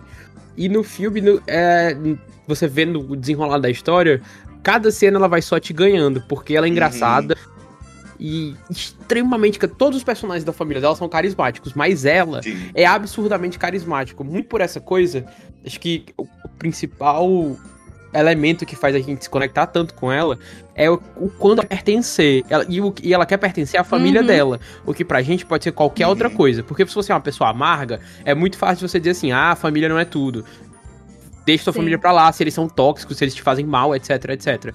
Mas para ela, eles são a coisa mais importante para ela. E uhum. ela só quer mostrar o quanto ela é importante também, que, é que ela, ela quer uhum. se sentir importante para eles do mesmo tanto que eles têm importância para ela. E é nisso que ela é tão relacionável, porque é só um grande sentimento de que de pertencimento. Ela só quer sentir de fato que a, a casa é o lugar dela e de que aquela uhum. família é o lugar dela. E ver ela se colocando em situações tão difíceis para poder mostrar, e aí acho, a gente já tá falando com spoiler, né? Acho que é a grande sacada do filme. Para mim, quando ela percebe que essa busca incessante dela por pertencimento tem uma barreira que é a avó. Ela Sim. nunca, quando ela entende que não é algo que ela precisa fazer, mas é algo que os outros precisam entender, no caso a abuela. Porque uhum. ela tem que. Ela vai nessa. Vou ajudar minha casa, vou ajudar minha família, eu vou salvar a magia. Eu, ela tá sempre numa jornada para se provar, e aí, no momento do filme, tem uma virada e ela entende que ela não tem que provar nada, porque o se provar dela nunca vai ser suficiente. Sim. Porque tem uma outra pessoa que, enfim. Não adianta ela barreira. Né, não adianta ela se provar se a outra pessoa não tá enxergando, né? Não tá vendo o que ela tá fazendo. Abre los ojos. Ah, meu Deus. Nossa a cena, senhora. A cena na que música dela vê? que ela fica rodando a abuela e dizendo, gritando, abra o olhar. Caralho, Ai, meu Deus. É tudo. Sim, ela é, uma, ela é uma protagonista muito boa. Você tem sempre tem um desafio. Tá colocando um filme original, tá apres- apresentando personagem novo, porque sempre pode ser uma coisa meio 880, né? Mas a Mirabel, ela ganha logo de cara, porque não tem como, quando você faz esse personagem real, e aí a gente pode entrar mais nessa discussão depois, acho que a gente vai falar um pouco sobre o filme Não Ter Vilão, Uhum. é, eu tava lendo mais cedo hoje que a Disney caminha agora pra contar histórias que são mais reais no sentido de personagens que são mais humanos. Você Sim. não tem aquela caracterização da pessoa que é 100% do bem e 100% do mal. Não que não existam pessoas ruins. Por exemplo, personagens como o Hércules de Luca são perfeitamente existíveis. Aham. Tem pessoas que são puramente desprezíveis. Conheço Sim. vários. Mas quando você coloca, você cria um filme como Encanto, em que acho que é, essa é uma das coisas, as sacadas mais inteligentes do filme. A família Madrigal é o centro do filme, tanto pro bem quanto pro mal. Se o Uhum. filme se tá dando de bem, se tá tudo bem na casita e enfim, tem mérito da família. Mas as coisas que acontecem de ruim no filme e a- e que acontecem contra a protagonista são também consequência da A família. sim. E aí você cria personagens que são mais reais, pessoas que têm problemas, pessoas que são falhas, pessoas que são, enfim, personagens mais relacionáveis. E aí nisso pra mim o filme acerta em cheio, porque a Mirabel, ela quer se provar o tempo te- inteiro pra família dela, como eu tava vendo, como eu tava falando, e quer que eles vejam quem ela é de verdade, que eles não enxergam, mas ao mesmo tempo ela não enxerga as pessoas da família dela como elas são também. Sim. É só conversando Sim. mais com as irmãs, com as outras pessoas, isso principalmente com a, com a Luísa e com a Isabela, que ela descobre de verdade quem são as irmãs Sim. dela. Assim como ela achava que a família dela era cega pra ela, e era de certa forma, ela também era cega pros, Uhum. pros demais. Uhum. Eu Que achei isso maravilhoso. Eu achei maravilhoso Já- essa parte da relação das irmãs. Mas deixa o Lucas falar primeiro, depois que fala das irmãs. Já que, que vocês comentaram disso, eu já queria aproveitar e dizer que pra mim o tema do filme é visão. Aham. E eu vou falar disso daqui a pouquinho, mas antes eu vou falar da Mirabel. E eu gosto, e eu gostei muito da Mirabel por um motivo assim bem específico. Porque ela é uma pessoa comum. Não Sim. só Uhum. dentro do filme, dentro da família dela, mas em relação aos últimos filmes da Disney, do Disney Animation.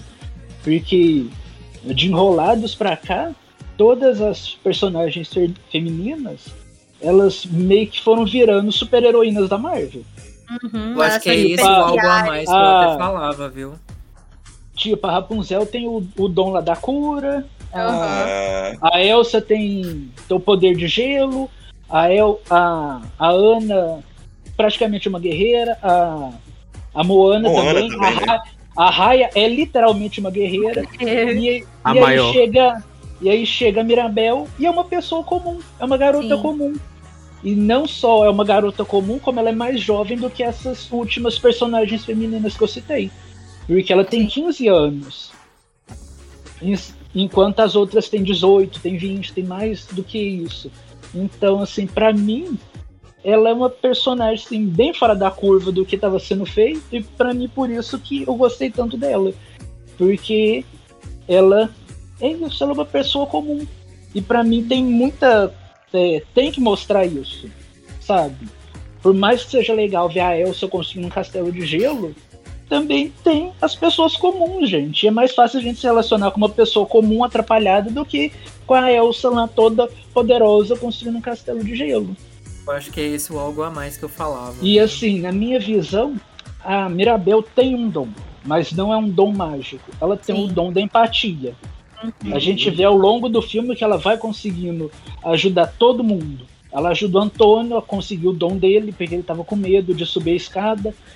E a gente vê ela ajudando a Luísa, a gente vê ela ajudando a- o Bruno, a Isabela, a própria Sim. avó. Então a Sim. gente vê que ela tem esse dom de poder se conectar com as pessoas, de conseguir entender.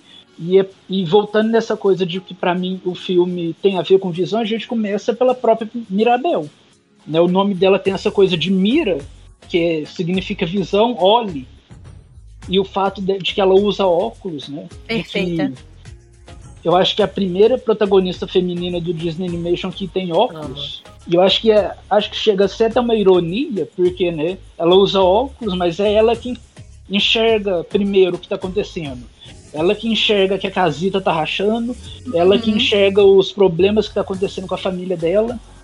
E eu acho que isso reflete também no, no visual do filme, porque se a gente for olhar as portas, de cada uma das portas mágicas, que tem os desenhos dos personagens, a gente vê que, que a maioria tá de olho fechado. A Abuela tá de olho fechado, o Antônio. Quem tá de olho aberto é o Bruno, e ele tem o olho literalmente desenhado aberto. E tem Sim. a Dolores e a Luísa, mas da Luísa e da Dolores, elas não estão com os olhos tipo pintados. Elas estão de olhos abertos, mas não tem o olho pintadinho. Aham. E eu acho que isso tem muito a ver com o filme, porque tanto a Dolores quanto a Luísa, elas, elas enxergavam o que estava acontecendo, mas tipo assim, não, vamos fingir que não tem nada acontecendo, vamos enterrar, vamos esconder e tá tudo bem. Enquanto o Bruno, ele viu os problemas lá, mas ele viu que ele não era bem-vindo ali na família, e tipo, o que, que eu posso fazer se ninguém quer, quer me ajuda e, e ele foi embora. Uhum. Aí chega Mirabel, e eu acho que nisso entra a questão de que ela não, não ter recebido um dom mágico foi tipo um favor da casita. Porque dependendo se ela tivesse recebido um dom mágico, ela não poderia ajudar a família. Sim, ela não teria sim, passado por tudo aquilo, teria prestado atenção em tudo É aquilo. em todo mundo. 100% isso que eu entendo também. Acho que a gente Sim. pode falar mais a depois. gente- vê que, que o Bruno foi embora no dia que a Mirabel não ganhou o poder, mas eu acho que assim, mesmo se ela tivesse ganhado o poder, é, ganhado o dom mágico, ele iria embora eventualmente, porque ele não estava sendo bem-vindo ali na Uhum. família. Sim. E aí não ia ter ninguém para enxergar o que estava acontecendo. Uhum. Aí ia acontecer o quê? Pronto, ia cair, a casita ia cair e pronto, acabou. Acabou a mágica, porque não ia ter normal. ninguém para poder voltar, para poder ajudar o, o- a família. Então, para mim, é sobre isso o filme. E é por isso que para mim a, Mirabel é uma personagem assim fantástica. Eu, eu Por acho, mais que ela seja uma personagem muito comum. Aham. eu acho Vocês que outro ponto. Hum, Eu vou dizer que eu acho que outro ponto que a gente pode puxar que tá, enquanto o Lucas estava falando, eu estava pensando aqui, que eu acho que também uma outra coisa que o filme aborda é a falta de comunicação. Porque Uhum. muitos dos problemas que acontecem ali na família é pela falta de comunicação. Aí a gente já pode puxar também pro relacionamento é, da, da Mirabel com as irmãs. Né? E aí eu acho que a gente já pode falar até da Luísa primeiro, né? Que foi o, o primeiro relacionamento que foi, que foi mostrado, né? É, como o, o- acho que foi o Lucas que falou, ou foi o Fabrício, não lembro qual dos dois foi, que é, a Mirabel, foi o Fabrício, que a Mirabel ela também não enxergava o- a, a família dela, né? E eu interpretei né, a Luísa como ela sofre a ansiedade. Eu percebi Sim. a Luísa como uma pessoa ansiosa. A Luísa, ela tem é, super força, truculenta. a Luísa é criadora de conteúdo. ela não tem um minuto de descanso, não tem Youtuber. férias. Youtuber, tadinha. A Luísa, Não ela pode tem tirar um descanso que o mundo Não É. pode. Não pode. E a gente vê, né, e até a gente também nem comentou sobre isso, que é, o- os membros da família, eles estão ali meio que para servir a vila. Né? Uhum. Que- mais uma, uma imposição, né, mais ou menos ali da, da abuela, né? Da alma, né? Isso daí. Mas depois a gente vai falar mais da abuela, com certeza. E é, a, a Luísa, é, como vocês estão falando, ela não tem um minuto de sossego. Ela, tava, ela, ela ajuda não só a família, mas ela também ajuda a, a, a vila toda. E foi a Mirabel que foi a primeira a perceber que é, a Luísa ela fica ansiosa com relação a isso. Né? Que até a música dela fala do tic-tac, que eu, eu mesmo tenho, quando eu fico ansioso, eu fico com o olho daquele jeito. Que nem a Luísa. Batendo daquele jeito, né? Então eu acho que outra coisa que o filme mo- mostra muito também é quanto a falta de comunicação é prejudicial, né? Como uma boa conversa pode resolver as coisas, né? Às vezes a gente tá precisando só de uma conversa. E o que a Luísa acho que precisava era de uma conversa para perceber, né, que ela pode des- desacelerar, que ela não precisa estar disponível o tempo todo, né, que ela não precisa estar servindo o tempo todo. Eu acho que para além de uma falta de comunicação, tem muito do que o Lucas estava falando, assim. Ele falou sobre a Dolores e a Luísa meio que saberem o que tá acontecendo, mas escolheram não falar nada. Além deles não se comunicarem, obviamente, tem um, um desinteresse mesmo em falar sobre. Porque Uhum. a abuela criou esse ambiente que é de de, de perfeição e você não pode fugir disso. Então, eles não se sentem à vontade para levar os problemas, tipo, a Luísa dizer abertamente o que, que ela acha que ela tá sentindo, como é que ela se, realmente uhum. se sente contra, com as obrigações que ela tem, com a relação dela com os poderes. Então, para além de uma falta de comunicação, eu sinto que tem um ambiente que é quase que impossível falar mesmo. Um ambiente não é propício, né? É, não é como se é, tivessem pessoas interessadas em sentar e vamos conversar, como é que vocês estão, etc e tal é muito mais uma coisa de todo mundo se silencia porque uhum. tem um medo que, que roda. Sim. E se você tiver fora daquele padrão que é esperado, claramente você não tá no lugar certo. Nossa, muito. E, e eu gostei muito da Luísa. É, acho ela uma das, uma das, melhores personagens do filme. Isso quando ela falou, gente, aquela menina com certeza ansiosa, tadinha. Ela não para um minuto, como a gente falou. E eu gosto eu adorei a música dela, como eu já falei. E eu gosto como eles fizeram, como eles conseguiram colocar eh, os dons, né, e os poderes de cada um terem muito a ver com tipo os problemas que eles vão ter ali no filme e fazer muito parte da personalidade e tal. E a Luísa tem isso, né? Ela é tipo a super forte. Ela é a irmã do meio, mas você batendo o olho, ela parece ser a mais velha de todos, porque ela é a maior e toda grandona e super forte e tal. Já vou começar dizendo que, tipo assim, o design dela perfeito, maravilhoso. Não esperaria ver algo assim, uma personagem dessa da Disney. Meus parabéns a todos os envolvidos. Mas como ela tem esse poder da super força e ela tá. E, e é isso. Eu amei que a música dela fala exatamente isso. Todo mundo me vê como essa rocha, como essa essa coisa super forte e essa pessoa que aguenta tudo mas ninguém paga para se perguntar se estivesse no meu lugar, se estaria aguentando a mesma coisa que eu. Sabe? E, e é essa falta de comunicação e é essa falta desse espaço realmente para se abrir e falar sobre isso. Eles não tinham isso ali na família, né? É, eles têm o Bruno como exemplo. A gente não fala sobre o Bruno porque o Bruno não se encaixava e aí o que aconteceu? Então ele foi embora. Então todo mundo fica com esse medo, todo mundo internaliza isso. Ah, eu não posso reclamar, eu não posso dizer o que eu realmente estou sentindo, o que eu realmente estou pensando, eu não posso não me encaixar, porque senão qual vai ser o meu destino? Vai ser igual o do tio, vai ser ter que ir embora, vai ser que sumir, vai ser ser rejeitada sabe? Nenhum deles ali que é isso. Principalmente as crianças, né? Os mais uhum. jovens. E, e é, é muito legal como tudo isso tá, tipo, ligado à abuela e tá ligado ao, ao modo como ela conduz a família. E, e, eu achei a Luísa muito incrível, eu adorei como ela consegue, tipo, ser engraçada e ela, ao mesmo tempo que ela tem essa coisa da super força e de parecer ser. Durona, a, né? É, de ser durona, ela também é muito sensível. Uhum. Quando ela perde os poderes, ela é a primeira ali a começar a perder os poderes, a ter problemas com a sua força, você vê que ela automaticamente desaba, sabe? É. Ela automaticamente começa a chorar pelos cantos. E eu achei isso muito incrível, você poder ver essa personagem super forte, você ver essa personagem que parece ser tão durona, tá ali chorando, sabe? Realmente sentindo e falando, tá, mas e agora? O que que eu sou? Sem os meus poderes, né? O que que eu sou sem isso que é a única coisa que eu acho que eu sei fazer? E é muito incrível toda a, essa jornada dela e ela, né, no, conversando com as irmãs, principalmente ali com a amiga Bel, e no final, depois que tudo acontece, ela entendendo que tá tudo bem tirar uns dias de férias, tá tudo bem você parar de vez em quando e pedir ajuda. E isso é uhum. é muito relacionável, como a gente pode, como a gente mesmo brincou aqui. É, a Luísa é tipo uma criadora de conteúdo, é uma pessoa que trabalha com internet, é aquela pessoa que não pode parar. Porque se você paga e aí sai a notícia, o que, que você vai fazer? Sabe? Todo o, o, o sistema, tipo, da internet, como as redes sociais funcionam, como os algoritmos funcionam, é para te fazer estar tá ali o tempo todo, 24 horas por dia, 7 dias por semana se você deixa de, de postar uma coisa, se você deixa de falar daquele assunto, você vai ser enterrado em todos os outros que estão fazendo e você não está.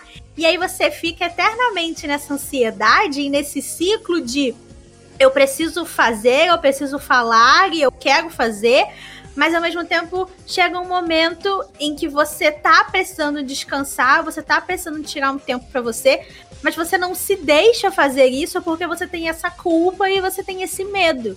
E aí a gente se relaciona muito com a Luísa. Eu achei isso tão legal como que os personagens, apesar de né, estarem envolvidos nessa coisa dos, super, dos superpoderes e dos dons mágicos, eles têm essas características, essas coisas muito relacionáveis que você pode trazer né, mais assim pro mundo real, você pode trazer mais uhum. pro que a gente tá passando. E, e, e, eu acho que a, a Luísa tem muito disso, tem muito, né, de como, não, não só a internet, né, mas eu acho que a internet principalmente, você tem essa, essa urgência e essa coisa de estar o tempo todo trabalhando e o tempo todo pesquisando e procurando, e você vai, você vai colocando função em cima de função. Porque a gente tá aqui fazendo podcast, mas a gente tem que antes assistir o filme, a gente tem que antes fazer um roteiro, a gente tem que estudar sobre o filme, sobre a animação, sobre a história da Disney, sobre não sei o que. Aí a gente paga aqui para gravar, depois tem que editar e você sabe, vai colocando coisa em cima de coisa. Você não é só a gente né, chama de criador de conteúdo, mas o que, que é? É um milhão de coisas. Você é jornalista, você é editor de vídeo, sabe? E, e é muito isso que dá. Eu acho que apresentador. Apresentador, você é tudo. São um milhão de funções em cima de uma pessoa só. Ou se você tem uma equipe, ainda assim todo mundo tem mais de uma função. E é muito difícil você ter, né, uma equipe ter outras pessoas para te ajudar a fazer esse tipo de coisa, porque. Enfim. É... Não, você sabe o que você estava falando aí? Eu estava também pensando aqui na, na Isabela. E aí eu vou passar até um pouquinho de pano nela. Vou passar um pouquinho, eu vou passar um pouquinho de pano, Rafael, na Isabela. Nojenta.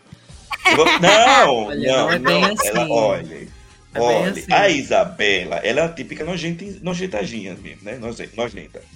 Mas, assim, né, a gente pegando essa parte aí de que a gente tá falando é, da Luísa, né, da ansiedade da Luísa, a Isabela, ela tem um outro tipo de cobrança, né, que ao meu ver também foi a abuela que colocou essa cobrança em cima da menina. Deus sabe quando, né? Ou, é, ou foi da própria personalidade dela, né? Mas a Isabela tem outro tipo de cobrança que é você ser a, a, a perfeita, né?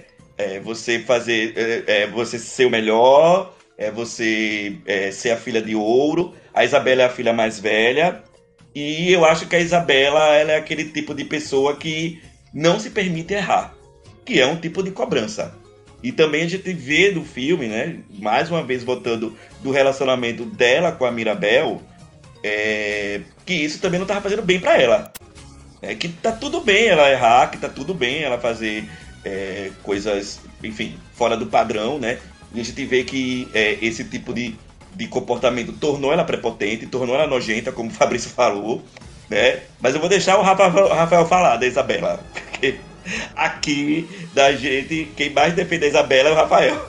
Sou eu, passo todos os panos pra ela, porque a Isabela foi a que mais sofreu nas mãos da Abuela. Mas assim. Não né? sei se foi a Mas mais. ela, gosta, é, ela gostava também de ser ruim. É, não sei se ela foi a mais. É que nem isso que o André falou, eu concordo com ele. Toda essa pressão que a abuela colocou nela para ela ser a perfeita, ela tem que casar, isso acabou refletindo na relação dela com todo mundo, porque aquilo que ela tinha de cobrança para ela, ela via isso como reflexo para os outros. Eu sou assim, eu sou perfeita desse jeito, eu tenho que ser assim, mas por que, que a Mirabel não pode ser assim também? Então eu vou descontar toda a minha frustração em cima dela, porque ela é uma pessoa que é totalmente o oposto de mim, e ela é um, uma pessoa mais frágil ela não tem. É que não é invejinha, não, também, Rafa. Pode ser uma invejinha, porque a Mirabela não é perfeita. E eu acho que ela fica olhando pra Mirabel e diga, poxa, eu queria ser assim, mas não posso. Também, também. Bem, é uma... Eu acho que tinha, tinha mais espaço para eles desenvolverem um pouco melhor essa questão da Isabela, porque no da Luísa você mergulha de fato na, uhum. na angústia dela. E o da Isabela dá, é, dá pra ser uma coisa que é quase tão forte quanto, porque essa pressão de você ser perfeito o tempo inteiro é uma coisa que também é bem difícil. Pesado, né? É, é pesado. É, é, é pronto, essa é a palavra também. que eu tava tentando encontrar. É pesado mesmo. E aí há todos os motivos para se sentir assim tão mal quanto a Luísa. Só que eu acho que na cena dela, da música dela principalmente, apesar de eles abordarem ali, que é quando a Mirabel finalmente entende que é quem é a irmã dela, eu acho que ela. Não, o filme não mergulha tanto é. nisso que, de ela sofrer. Mostra é, mais é verdade, ela feliz por estar tá descobrindo que ela pode ser outras coisas. Se eles se propuseram a apresentar os problemas, as angústias da Luísa e da Isabela, eu acho que eles deviam ter dado um toquinho a mais no da Isabela, que nem eles fizeram no da Luísa. Porque uhum. no da uhum. Luísa você realmente pega, você mergulha, assim como o Fabrício falou, no, na angústia dela e no que é ser essa forte aí é essa pessoa forte que tem que estar tá ali a todo momento para todo mundo. Porque a Luísa literalmente fica vagando na vila lá. A pessoa que tem um problema vai ali, chama ela, ela vai lá e resolve. De então, pedido em pedido. Isso. Tá chutando então... a casa. Pegando a igreja, trocando a igreja de lugar. Levantando a igreja. Eu acho que eles deviam ter feito isso na Isabela, porque o problema da Isabela, inclusive, chega a ser, ser até um pouquinho mais sério, que é o do casamento. A força, né, gente? É... Casamento arranjado, né? Era claramente, é, era arranjado, na, claramente no, pelo rosto dela você já via que ela não queria casar. Isso mesmo, ela não falando com as próprias palavras, que ela fala isso pra, pra Mirabel, a Mirabel fica chocada, fala, nossa, mas eu não sabia, isso é muito sério, Isabela. Uhum.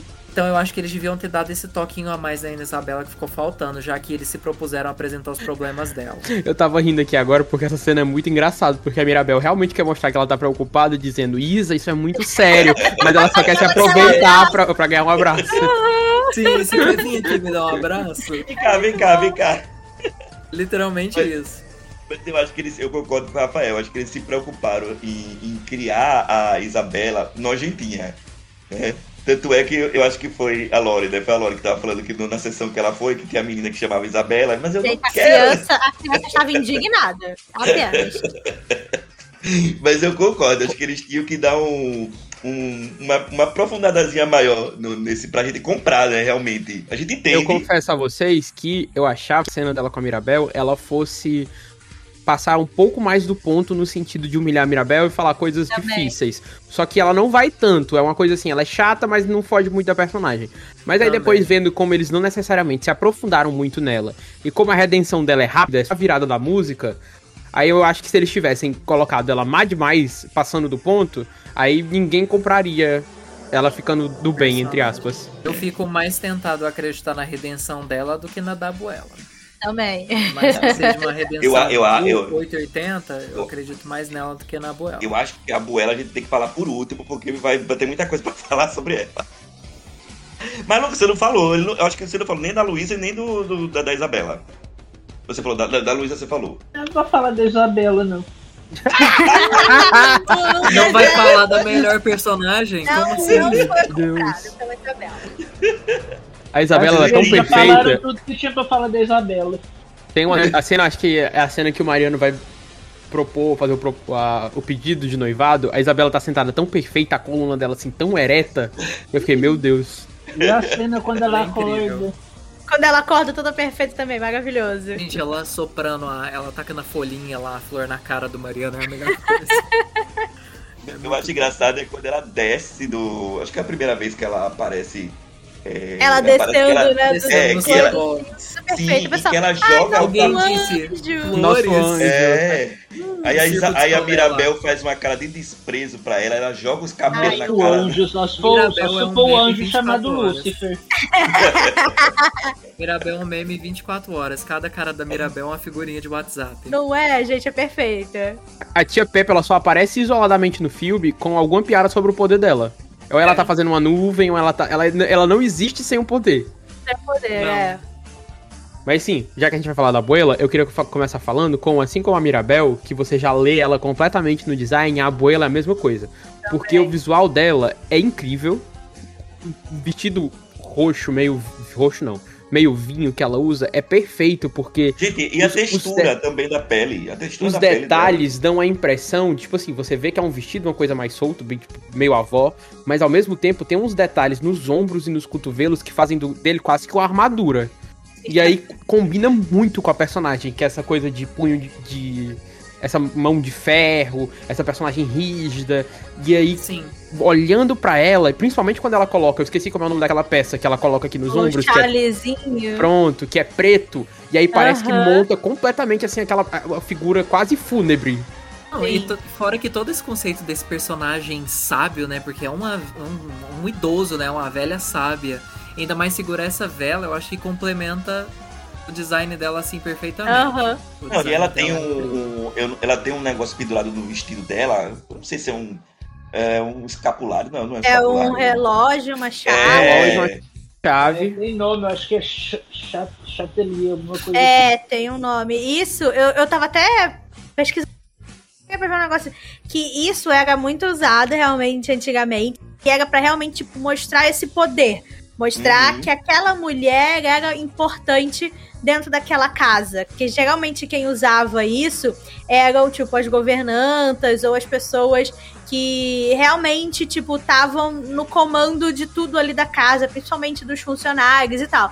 Então era onde eles penduravam, tipo, as chaves dos quartos, um relógio, um, um negócio assim. Então faz muito sentido isso estar na roupa da abuela, né? Tá no design dela, porque é isso, é ela que tá ali comandando a casa inteira e a família inteira. E é tipo a primeira coisa que a Mirabel fala na música do Sim. Família Madrigal. A avó é a primeira pessoa que ela apresenta, ela fala, ó, vocês têm que saber logo de cara que é ela que Ela tá aqui na frente aqui. do show. Então é muito legal esses detalhezinhos realmente do design que né, pintam essa personagem pra gente tão bem. E, não, e a Voltando em termos simples, a Buelha é a rainha. Sim, É isso. Abuela, fique claro, a né? abuela manda aqui. isso, isso que ela fala. Foi ela que ajudou a construir. Ajudou o quê? Ela não fez nada. Não é? Construiu tudo Gente, sozinha. Ué, foi ela que vela, construiu ué. a casa, ué. não ela foi ela em cima da nada, vela. foi a a vela. Chorou em Não, cima da vela ela e a vela. Uh, Não, não. Ah, a vela. Nossa, eu acho que, tipo assim, eu já vou começar aqui falando mal da Abuela. eu Ah, amei a Isso aí é porque vocês não entendem de realismo mágico. Amigo, não, tipo, não, Mas eu entendo. realismo mágico nasce do sofrimento. Sim, não, tipo, eu entendo, mas, né, se você Não for, concordo. né, parar pra olhar, tipo assim, quem fez tudo foi a magia, quem fez tudo foi a Sim. vela, e a mulher só tava ali, né?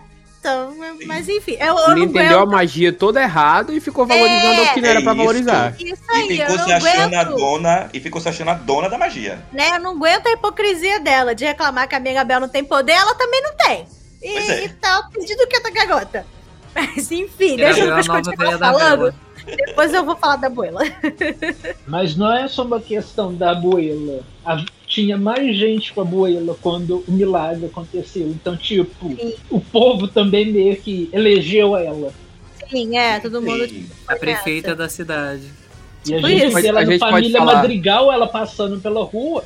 E, tipo, ela vai ajudando o povo. Tem até uma cena lá que meio que tá construindo uma casa ela tá lá ajudando. Ela ataca nas caixas. A gente pode falar sobre como a melhor fala do filme é, é quando ela diz a magia é forte na casa madrigal e a bebida também. Eu ri muito. Meu Deus! Gente, essa cena é muito boa, eu ri. Aí, por conta disso, o filme vai parar no Star Plus. Não é? Não pode O jantar- O jantar dando tudo errado e ela colocando mais bebida no Mais copo da, bebida da mãe do da. Mariano. Não, a É expressão maravilhoso. dela é a melhor, gente. É de muito 880. Mas a cara que ela faz é maravilhosa nessa cena. Muito boa. Mas a, a abuela, eu fico pensando em que momento foi que ela começou a, a, a estipular a- as regras que ela, que ela mesmo criou, né? Como Acho que falaram- desde sempre, amigo, porque É. assim que o assim que lá no finalzinho do filme você vê que ela perdeu o Pedro e ela perdeu a casa dela, ela fala: "Nossa, a gente não tem ma- mais onde ficar". E aí a casa surge e ela, ela já a partir dali ela já começa a impor nela mesma que ela precisa dar o melhor para os filhos dela e os filhos dela precisam dar o melhor para a vila deles, assim que eles ganharem os dons deles, porque ah, senão ninguém vai ter casa, ninguém vai ter um lar e então eu acho que foi a partir daí que aconteceu tudo e que ela começou a ser mais rígida. O que eu acho pare- muito forte, o que eu acho muito forte na história dela é que ela passou por tudo aquilo, que já entrando um pouco na cena de Dois Oruguitas. Ela passou Uhum. por tudo aquilo e aí ela ganha o milagre e é a casa e é um negócio assim maravilhoso, mágico, As etc. cara, Só que, quando vão troca a cena, que ela tá dentro do quarto, que é quando vai passar aquela cena, é logo quando ela tá no discurso ali com a Mirabel. Mostra que ela tá dentro do quarto com os trigêmeos, segurando, ela tá dentro da casita já. Só que você vê no olhar dela que não é como se aquilo tivesse sido suficiente pra preencher Sim, toda a sim. perda que ela passou. Tipo assim, ela teoricamente ela tinha que estar maravilhada e muito grata porque aquilo aconteceu. Só que ainda tem algo que é muito vazio dentro dela, que é quando ela coloca o Charlie preto pela primeira vez, ela ainda tá jovem, é aquela cena que passa assim de lado, ela andando no corredor até que ela vai envelhecendo. Então, acho que daí já mostra que essa versão mais rígida e mais pulso firme dela já é de logo imediatamente depois que o milagre começou. Sim, porque isso nasceu do medo. Aham. Porque isso não fica muito claro no filme, mas na novelização fala de que tudo isso que aconteceu em- na cena de Dos Oruguitas foi no dia que os trigêmeos nasceram. Tipo, ela, ela, ela acabou de dar à luz, ela perdeu o marido, ela perdeu a casa dela, ela perdeu a cidade dela, tipo, ela perdeu tudo. Então, ela tá com medo de. Aí de repente ela ganha um milagre lá e ela tem medo de perder aquilo. Então, tanto que lá na, na música da família Madrigal ela fala de que eles precisam merecer o milagre, eles precisam trabalhar pelo milagre. Eles Mas ao mesmo tempo é isso que tá destruindo o milagre. Porque É, ela tá botando sim. tanta pressão em todo mundo que tá todo mundo ruindo e a casa tá rachando. Vocês lembram-se quando a magia cessa e a casa é, vai ao chão? Se as montanhas voltam abaixo? Tem É, uma, é uma que Não, racha parte. no meio. Que é a que Mirabel até pro passa por. rio, passa por Ah, ali. eu é. lembro, ela fica ali, lembro. Mas a magia ainda não tinha voltado. É. Não. É, é, A depois magia não- só volta depois. Se você é uma pessoa muito. Como é que eu posso dizer? Não sei se exatamente saudosista, porque não é filme antigo.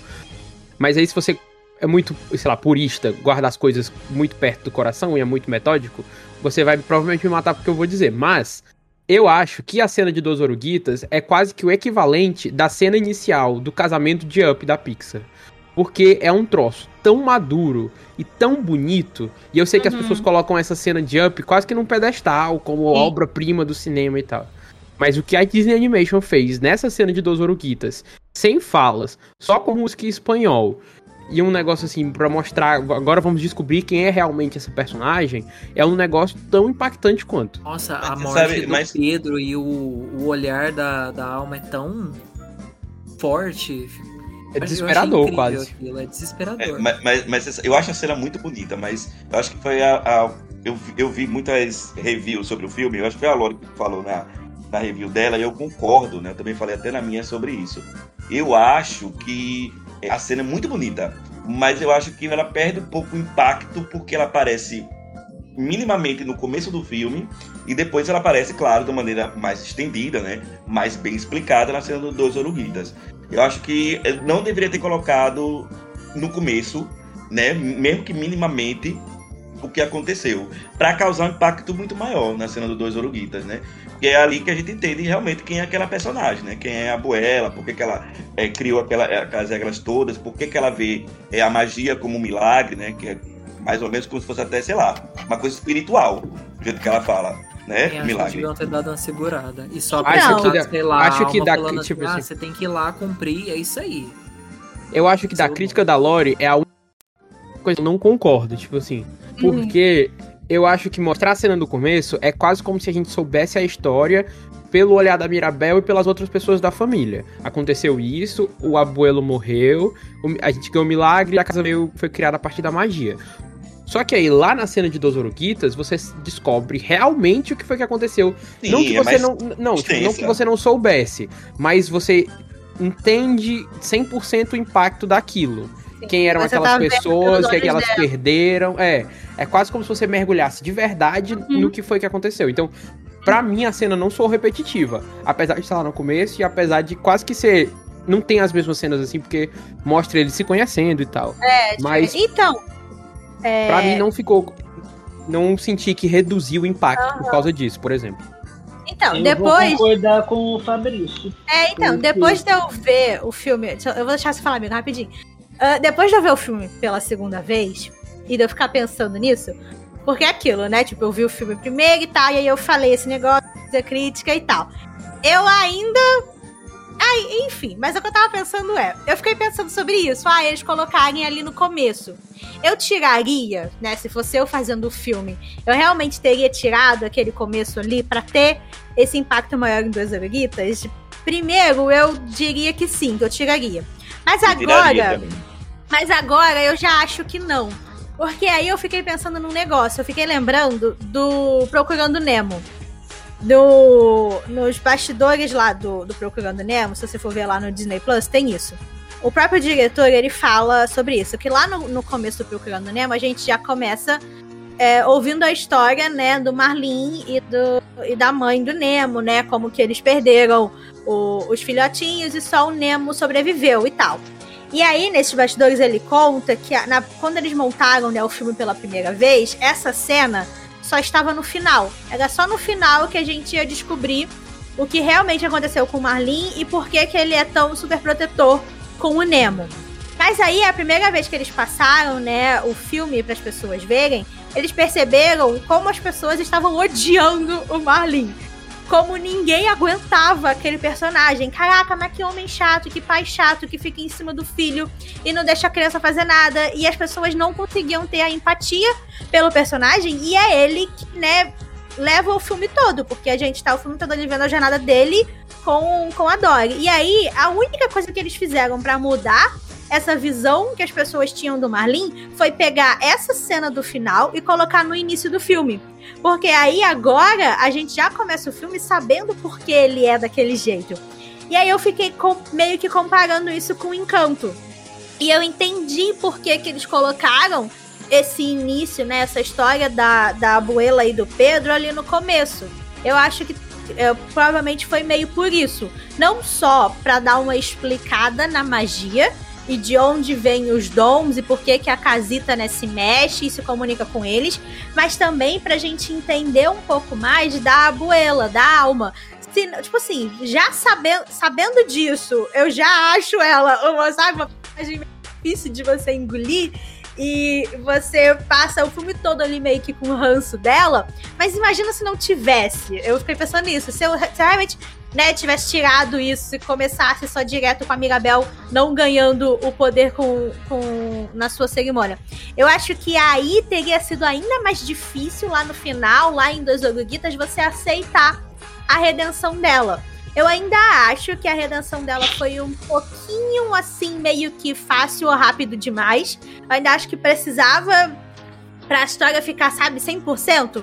Eu acho que ainda precisava de um pouquinho mais para você realmente é, é, comprar essa redação dela. Mas aí, né, pensando melhor e refletindo melhor no filme, principalmente vendo ele de novo, eu meio que, tipo, percebi isso. Que eu acho que faz sentido sim a gente ter essa cena lá no começo. Pra gente, principalmente, entender um pouquinho da alma, né? E já ter aí meio que essa ideia de por que, que ela é assim, tão rígida com todo mundo. Por que, que ela. Por que, que ela trata a Mirabel daquele jeito. Ainda, ainda acho que, claro, ela é uma personagem que errou muito.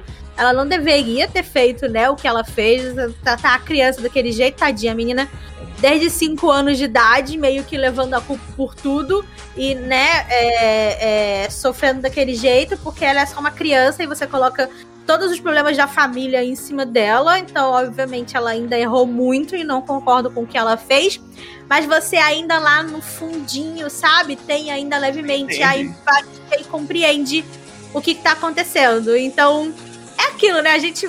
É, eu acho que essa é uma coisa muito curiosa, assim, né? Tipo, principalmente na internet, de você fazer um vídeo, escrever uma crítica, fazer porque você faz aquela coisa no momento e aí depois vai passando o tempo e você continua pensando naquilo e aí você vai, tipo, mudando, evoluindo, mas enfim, aí. Né? É 100% isso, amiga. Porque depois que você vê o filme pela segunda vez, pode mudar radicalmente Muda o que você muito. pensou. É, Sim, é... com certeza. Mas aí é isso, aí eu queria deixar aqui essa, essa coisa sobre a alma e o das quando, quando eu vi Eternos pela segunda vez, eu pensei, putz, daria uma nota mais baixa do que eu dei. Faz sentido. Agora deixa eu mostrar meu ponto de vista. Eu acho Vai. que tem é, Abra assim, o olhar. é mais ou menos isso. É, eu acho que mostrar a história meio que duas vezes é um pouco dessa questão de o quanto a gente conhece a nossa família. Não só a família, mas as pessoas com quem a gente convive. Porque, tipo assim, quando a gente nasce, já existem é, nossa mãe, nosso pai, nossos avós, então eles já, vi, já viveram uma vida que a gente não estava lá para saber. A partir daquele momento que a gente nasce é uma história diferente. A gente não conhece o que veio antes, a gente conhece o que eles contaram. E o que eles contaram pode ser uma versão assim, amenizada, uma versão simplificada do que realmente era. E eu acho que é meio que isso, ela contando assim de que o abuelo Pedro se sacrificou e é por isso que eles tiveram um milagre. E aí uhum. em Dos Oruguitos a gente vê realmente o que aconteceu, como que foi toda a história de amor deles, tudo aquilo, sabe? A gente entende o que realmente aconteceu. A gente está no papel da, da, da Mirabel, tentando entender o que aconteceu. Porque o que a Mirabel conhecia era aquilo lá, aquela, aquele trechinho da história. Ela não sabia a história toda. Então acho que tem muito disso, de que são duas versões diferentes da história, mas uma é tipo a versão resumida, porque uhum. era aquilo que ela contava, sabe? Ela não queria é, mostrar tipo os detalhes é, grotescos da história, essa coisa. E assim, ela não sabe? queria mostrar também a vulnerabilidade dela, né? Tipo, todo o medo dela que estava envolvido com isso e tal. Exatamente, porque tudo dela parte do medo. Sabe? É o medo de, de perder a família, é o medo de perder a casa de novo. E é por isso que, que acontece tudo que tá acontecendo. Porque ela tá vivendo no medo. E ela não se permitiu, sabe, vivenciar o luto, vivenciar aquela, aquele, aquela perda que ela teve e ela se fechou no medo. E ela construiu a família na base do medo. Uhum. Rigidez, né? Ela falou, né? Legal. Por isso que eu fiquei na rigidez, né? Eu, vocês, vocês me forçaram, estão me forçando a assistir o filme pela segunda vez, porque eu só assisti uma. É legal que a primeira vez que passa essa a cena, bem no início do filme, no início do filme mesmo, quando a Alma tá explicando isso pra Mirabel, dessa forma simplificada, resumida, é legal que foca na vela e a cena que mostra é como se fosse na chama da vela, porque é, você só vê centralizado, você vê a cena centralizada e um pouquinho embaçada escurecida assim pelos cantos, como se fosse real a chama no meiozinho e a escuridão é, em volta e aquela cena meio que. É, como que posso falar? Meio prejudicada, alguma coisa assim, como se ela tivesse um pouquinho apagada. Uhum. Essa é a minha interpretação dessa cena. Eu achei isso bem interessante. Eu só fui perceber isso agora com vocês falando aí. Eu pensei nisso. Por que, que aquela cena era daquela forma? Faz bem sentido ser assim. E não passando um pano pra alma, mas a gente vê que quando a Mirabel não ganha o poder, para ela é tipo um choque, porque ela pensa assim, pronto, agora vai tudo pro brejo, eu vou perder tudo de novo. E ela fica assim, né? E ela acha Sim. que a culpa é da menina, mas a culpa não é da Mirabel. Uhum. E agora ela tem mais pessoas para desapontar, né? Tipo, se antes tinha o Pedro e acabou de nascer as três crianças, agora ali na hora da cerimônia da Mirabel, já tem os outros netos e já tem e ainda, ainda tem toda a vila que já depende deles, né? Porque eles têm muito essa essa relação aí meio simbiótica entre a família Madrigal e o resto ali de encanto, né? O resto da vila. Porque você percebe que isso que a gente estava falando, como a alma tem esse medo e essa coisa de querer perder. E eu sim, pelo menos, né, vendo o filme, eu sinto que ao mesmo tempo parece. Ela, ela é muito grata pelo milagre. E ela quer meio que, tipo, se provar digna dele sabe? Tem ela... uma relação de dependência também. É meio uma é. síndrome de impostora. Isso, isso. Sabe? Ela ganhou ela... o milagre, mas ela acha que ela não merece o milagre. Uhum. então ela, ela, fica fazendo todo mundo trabalhar para merecer o milagre. Exatamente, é isso que eu queria, amigo. É isso que eu queria falar. Que aí ela vai meio, né, que forçando a família toda a tá sempre é, a, sempre à disposição da vila e tá sempre o tempo todo ali ajudando todo mundo para meio que isso. Olha, a gente tem esses poderes, mas olha o que, que a gente também faz. Sabe? Olha como a gente ajuda vocês, como isso é, é bom para todo mundo. Então, quando chega essa cerimônia da minha. Ela tem todo, toda mais essa gente ali, né, pra, pra desapontar. Então, por isso que ela fica ali tão, tão surtada. E quando você vê também o. Quando o Bruno vai contar a história dele, né? Quando ele vai contar pra Mirabel por que, que ele fugiu, por que, que ele desapareceu, e ele fala isso, como, como foi ali naquela noite, na noite da cerimônia, porque a, a mãe tava super né, nervosa e assustada com esse com a magia, achando que a magia ia acabar e que eles iam perder tudo de novo, e né, meio que força ele a ter a ter força ele até a visão, né? Olhar o futuro para ver se realmente as coisas iam dar tão ruim quanto, quanto ela estava imaginando ou não. E em certo ponto, sim, né? Mas. Mas é isso, tá muito ligado, né, com, com, com esse medo dela. E eu achei muito legal. E eu gostei. E eu acho muito aquilo que a gente tá falando, como que ela tá ligada, né, com todos os outros membros ali da família e como que meio que o problema de todo mundo tá ligado a ela e a esse jeito que ela comanda a família e essa e essa idealização que ela fez deles mesmos, tanto para ela quanto para os outros, né? De mostrar que os madrigal são fortes, de mostrar que a magia é forte e que eles vão estar tá ali o tempo todo para todo mundo e todo, todos eles têm que cada um tá no seu papel bonitinho e fazendo todo o possível e arrumando casamentos e crescendo a família para eles terem cada vez mais dons, né, e mais maneiras de, de ajudar e tal, e como isso vai acabando com, com, com todos eles. A gente não uhum. chega a ver isso é, a gente não, não tem né, tempo ali suficiente no filme pra gente ver isso tanto na Peppa e na Julieta, por exemplo, que são as filhas, mas a gente consegue ver muito isso no Bruno e principalmente nas crianças mais novas, né? Principalmente nos três ali da, do, do lado da Julieta, nas três meninas. Na amiga Bela, Luísa e na, e na Isabela. Como é aquilo que a gente estava falando mais no, no início. Todo mundo tem os seus problemas, todo mundo tem os seus medos, as suas ansiedades, mas eles não conseguem compartilhar, eles não conseguem falar isso um pro outro, porque ninguém quer desapontar a avó. Ninguém quer, quer chegar para ela e falar: olha, desculpa, mas eu não sou do jeito que você quer. Eu não sou boa o suficiente do jeito que você quer que eu seja. E, e isso traz, traz muito, né, tipo, pro lado real, pro como, como famílias funcionam. Porque mesmo que você não queira, se você, mesmo se você tem a família perfeita, né, entre aspas, sempre vai ter aí uma pessoa que você tem medo de desapontar, ou vai ter sempre aquilo, ah, alguém te pede uma coisa e você vai deixar o seu de lado para ir fazer pro outro. Tipo, eu também tenho uma, uma, uma família grande, então, sabe, rola essa coisa, tipo, ah, você tem que estar. Tá o, o tempo todo fazendo o melhor para a família, o melhor para todo mundo e tem que ajudar esse, né, essa, essa ideia de, de família e tal, e você. E, e eu acho que é por isso que aqui no Encanto faz tanto sentido a história ser levemente mais simples, para os personagens poderem brilhar, porque aí você consegue ter essa coisa dessa família real. Você consegue se identificar muito com eles e parece meio que qualquer família que você conhece, tirando a parte dos dons mágicos, né? Tirando, a, tirando esses poderes deles.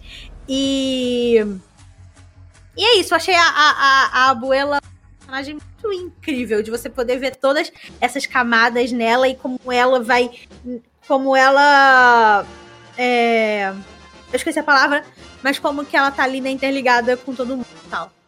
Não, eu acabei de perceber que todos os problemas que a gente vai vendo ao longo do filme são problemas da Abuela também.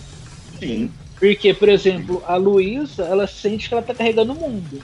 Ah, a mas também. a Boela também. Uhum. Porque ela sente que toda a vila, toda a cidade depende deles. Então toda hora ela tá falando assim, não, tá tudo bem com a família, não, não tem nada acontecendo com a magia. É. A gente vê que ela tá ansiosa, a gente vê que ela tem essa coisa assim, não, eu tenho que ser perfeita porque eu tenho que merecer o, o dom, o, o milagre. Então a gente vê que meio que os problemas da família também estão na, na, na Buela. Então ela é meio que o resumo de tudo. Hum. Ela é o cerne de hum. tudo, literalmente. Não é, é, só o todo, não é só os filhos e os netos que estão sofrendo, ela também está sofrendo. Uhum. Só que ela tá sofrendo de forma velada. E- E a gente Não que os puxa. outros não estejam, mas assim, ela é mais fechada do que o resto da família. Porque ela se fechou totalmente pra todo mundo. Ela afastou Ela não o filho. demonstra. Isso. Ela, ela botou tipo um escudo, bem o que o Fabrício falou, de que a roupa dela meio que parece uma, arma- uma armadura. Ela tá lá fechada dentro do. Ca... Ai meu Deus. Ela tá fechada dentro do casulo dela, entendeu? Que vai. que tem ligação com os dois oruguitas. Ah, esse filme fica cada vez melhor. É, é- Filme perfeito. Não, e aí já puxa até pro, também para o Bruno, né? Já, já podemos, Não Já- falamos do já Bruno. podemos falar do Bruno, já podemos, merece. Porque, né, o, o Bruno, ele é o personagem que eu, eu vejo ele como aquela pessoa que é, sem ser bem amargurada, é frustrada por não atingir a expectativa, não conseguir atingir a expectativa dos outros. Porque o dom do Bruno, aparentemente, é um dom maravilhoso. Você conseguir prever o futuro. Né? Você É. conseguir. É um, assim, teoricamente, você olhando assim, nossa, quem não queria, gostaria de, é, sei lá, de prever É. o futuro, mas é um, um poder. assim, Então, mas é um poder, mas é um poder perigoso. Sim. E foi perigoso, tanto é que perigoso que as pessoas interpretaram ele mal. Né? E fez começaram a ele. achar que era ele que tava profetizando e que tudo que Sim. ele falava acontecia E- por causa que eu- dele. Sim, sim. E, e a gente vê É mesmo. Até mesmo comentários comuns. Sim. Uhum. Sim. E a gente vê que como mesmo ele tendo essa. não atendendo essa expectativa das pessoas, mesmo ele não atingindo a expectativa da própria família, mesmo distante, né? Mesmo ele exilado, eu achei a coisa mais fofa do mundo que mesmo assim ele tava ali, cuidando da família. na hora do jantar, na hora do jantar, ele tava na- do almoço, ele Essa botou a é mesinha. É, Ah, um pratinho ali ele do desenhado na mesa. Sim. Sério? Que dó, gente, que dó. Gente, que dó. Caraca, quando ele mostra a mesinha com o pratinho, caraca, meu coração se despedaçou ali.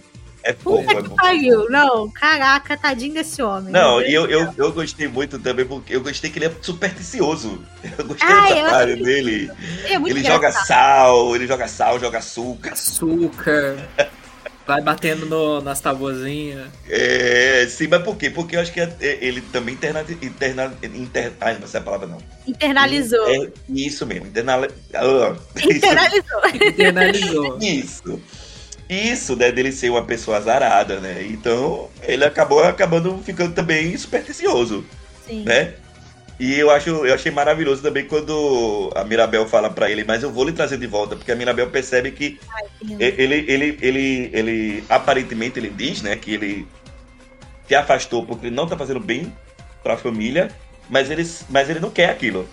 né? Ele Uhum. quer voltar e a Mirabel, até foi o Lucas que falou que a Mirabel ela tem um poder da empatia e ela percebe então isso que o tio ele não quer aquilo, ele quer voltar, ele quer e quando ele volta no final, aí na cena do vocês, ali eu já tô já tô já, já acabado. Não, eu desabei na cena que a Julieta e a Peppa abraçam ele. É muito lindo. É muito lindo. lindo. Apesar Eu da, Peppa, apesar da Peppa ter sido injusta com ele.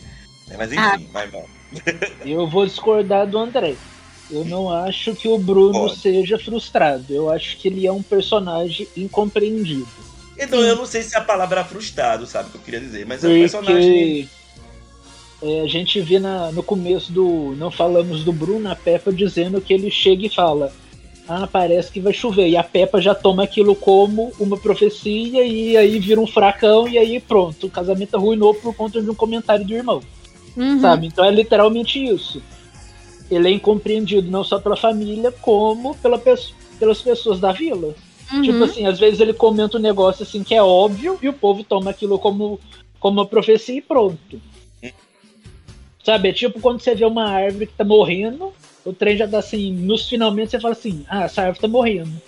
Todo mundo credo, não. Aí a árvore morreu, pronto. Ai, a culpa é do Bruno. O Bruno Ah, falou que a árvore fulano, morreu. não. Você morreu. falou tanto, tanto, tanto que deu aquilo. Sim. Exatamente, é isso. E não era uma questão de que ele fazia mal pra família, a família que fazia mal pra ele. É por isso que ele foi embora, porque Uhum. ninguém compreendia ele.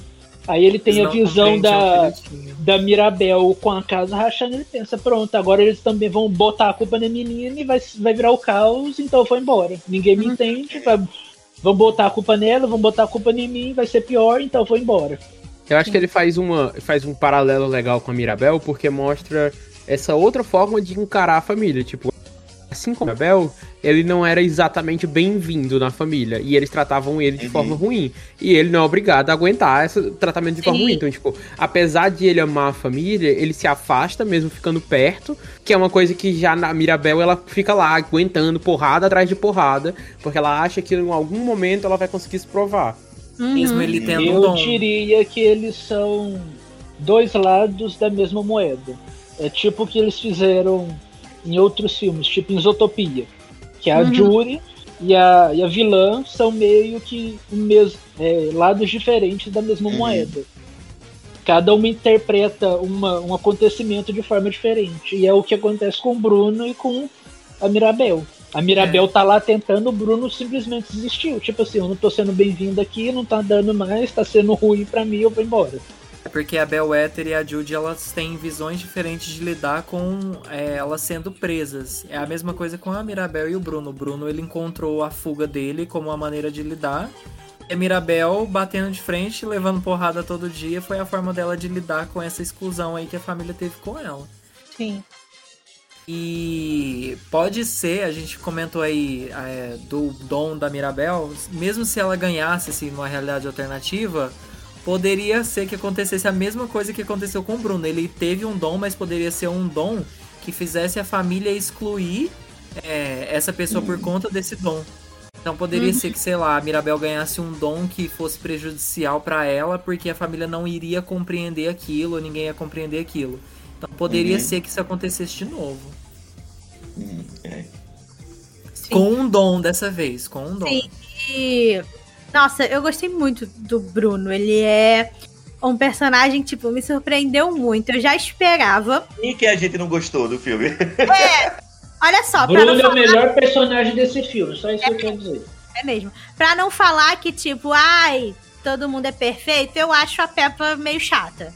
Mas Não, é, eu acho, eu acho ela meio A chata. Pepe é chata Não, realmente. Quando é eu chata. assisti, quando eu peguei pra assistir o filme, eu, eu até gostei da Pepe. Eu não tenho nada contra ela, não. Não, ela só aparece chorando. Ela só aparece é chorando. Ela é engraçada, É eu legal. entendo o como ela é. Ela tem essa coisa, né, tipo, de ser volátil e da, do, do humor dela mudar ali de um segundo pro outro, principalmente, né, tipo, por causa do dom. Mas te- tem umas horas que ela fala umas coisas, principalmente pra amiga Bela, você fica tipo, amiga, não precisava, sabe? Mas, Eu acho que de todo mundo, o Félix é o mais perdidinho aí na. Ah, eu achei o Félix muito Mas ele é fofo. Ele é muito Ele é é muito fofo, fofo. ele é fofo, Os dois é são fofo. muito fofos, mas eu achei ele muito perdidinho. Eu espero que se tiver uma série pro Disney Plus, assim, Hum. né? Tan, tan, tan. Dia a dia aí, deles vai ser bem legal, bem interessante se ver. Por mim, a Disney Animation e a Jennifer Lee fazem logo assim. Vai sair um filme pro cinema, o pessoal estica a produção, faz uma temporada de começar 10 a fazer episódios. É, Já deixa a série pronta. eu acho um também. curta, faz um- uma série aí já. Mas o Eu que eu ia acho- falar do Hum. Bruno era que. É aquilo. Eu já, tipo, esperava gostar do personagem, pelo que a gente vinha, né, meio que sabia e não sabia dele, por todo esse mistério ali que envolvia, por saber que ele, né, tinha sumido por causa do- das visões, do poder dele. Então eu já esperava que ele ia ser um personagem muito interessante. Mas quando ele aparece no filme, quando realmente, né, você vê ali, conhece Engraçado. essa história dele, ele me ganhou de uma maneira assim tão fácil quanto a Mirabel. Eu acho que Hum. os dois ali, tipo, são o ponto alto do filme. E o Bruno acho que ganha ainda mais destaque por não ser o protagonista, mas ser tão maravilhoso quanto. E eu achei é, toda a representação dele e, e a história dele uma, sei lá, tão sensível e tão bonito e tão, tão de cortar o coração e tão emocionante, sabe? Quando a Mirabel descobre que, na verdade, ele tá assim o tempo todo ali dentro da casa, morando dentro da parede, sabe? E, e porque ele ama tanto a família que ele não conseguiu ir embora. Ao mesmo tempo em que ele não tava aguentando. Porque assim, quando- se a gente parar pra olhar com os olhos assim, a relação deles ali com a avó é meio abusiva. Ela, é, ela é abusiva com todo mundo. Com então, certeza. Daqui tipo, um dia tem o povo falando que é síndrome de Estocolmo. Ah, é, daqui é... a pouco vem aí. Mas o, o jeito dele, né, de lidar com essa situação abusiva, ao mesmo tempo em se retirar, né, do, daquele núcleo familiar, ele ainda não conseguiu realmente largar todo mundo e ir embora. E ele fala isso pra Mirabel, tipo, ah, eu gosto muito da minha família e eles não estavam me fazendo bem, e eu não estava fazendo bem para eles, mas ao mesmo tempo eu não consegui, tipo, ser, ser, ser forte o suficiente, vamos dizer assim, para ir embora. Eu ainda quis, né, poder meio que estar junto de todo mundo. Então, tipo assim, é muito emocionante quando Forte, você né? é muito forte quando você descobre ali, né, tipo, a casinha dele dentro da casita e como ele tem aquele cômodo ali atrás da cozinha e ele tá meio que, né, o tempo todo ali vendo todo mundo e participando do jeito dele da, das comemorações e dos almoços e dos jantares e tal. E é de cortar o coração. E uma cena também que eu amei que ela tem. É, eu acho que isso é meio que o Bruno como um todo. Ele tem esse tom engraçado, né? Essa superfície assim engraçada, com esse negócio da superstição, do jeito como ele vai se mexendo assim meio pelos cantos para não tentar ser visto e, e a relação que ele tem com os ratinhos, mas no fundo ele tem toda essa essa coisa mais trágica e emocionante que é a cena quando ela tá, né, chegando ali no, cômodozinho dele, dentro da casita. E ela vê a parede toda rachada e remendada, né? E ela pergunta: Nossa, você tava aqui esse tempo todo fazendo isso, né? Tipo. Isso. Gente. Os tinham sumido, ele tava enfiando a areia ele é, de volta. Porque, tipo, a casita não rachou até aquele momento porque ele tava ali preenchendo e mexendo e remendando e ele fazendo. Ele não, o Hernando. O Hernando, isso. Ele não, o Hernando, porque ele não mexe nisso que ele tem medo. Mas ele tava, é, mesmo todo mundo tendo, tipo, desprezado ele e falado que ele era uma, né, uma pessoa ruim e que o dom dele era ruim e que não sei o que, ele ainda era a pessoa que tava ali mantendo tudo de pé, sabe? Se, provavelmente se ele não tivesse ali, as rachaduras já teriam aparecido antes. Mas, é, eu achei. E eu achei aquela cena ali tão, sabe, tipo, um, soco na cara. E eu fiquei, gente, você tá aqui fazendo uma piada com o Fernando e com ele desse negócio da, ah, eu sempre achei que o meu dom de verdade era atuar. E você tá me mostrando isso, dele tá aqui, né, tipo, salvando a, a, a casa da maneira dele. Então, acho que é, foi uma das coisas que eu mais gostei no personagem como né, ele tem essa coisa assim mais cômica, mas também ele é muito trágico e ele faz esse paralelo com a Mirabel assim de uma maneira muito muito incrível, mas ao mesmo tempo é, ele não é porque tem uns personagens assim, né, trágicos e tal, que chega até a ser meio chato de você acompanhar, porque é só, tipo, né, tragédia e a pessoa chorando e reclamando e tal. E com ele não, porque eles conseguiram mesmo assim fazer ele ser engraçado e divertido e tal. Não sei, mas eu, eu gostei muito do Bruno em si e, e, ele no final voltando, né? E ah, temos que falar sobre o Bruno. A redenção. A redenção, né? E ele meio que querendo se, se desculpar com todo mundo. E aí as pessoas finalmente, né, percebendo que, olha, quem tem que se desculpar, na verdade, é a gente, né? Foi tipo, a gente que te tratou mal, foi a gente que não te entendeu, a gente que não não deu essa chance, né, de realmente entender o, os seus poderes, entender o seu, o seu jeito e a sua personalidade, né, de ser diferente e não se encaixar exatamente no, nos moldes que a gente queria. Então, ai, o final do filme é a coisa mais linda do mundo. Eu acho que agora a gente pode começar a falar dos personagens menores, é, que são os outros membros da família, né? É, eu vou tentar, vou tentar começar aqui, ó. O Antônio, eu achei a coisa oh. mais fofa, fofo, né? É, eu adorei a relação dele com a Mirabel, mesmo que não foi, não, não, ter, não, não sendo muito mostrado, né? Mas a gente vê que ele, os dois têm uma grande liga, ligação.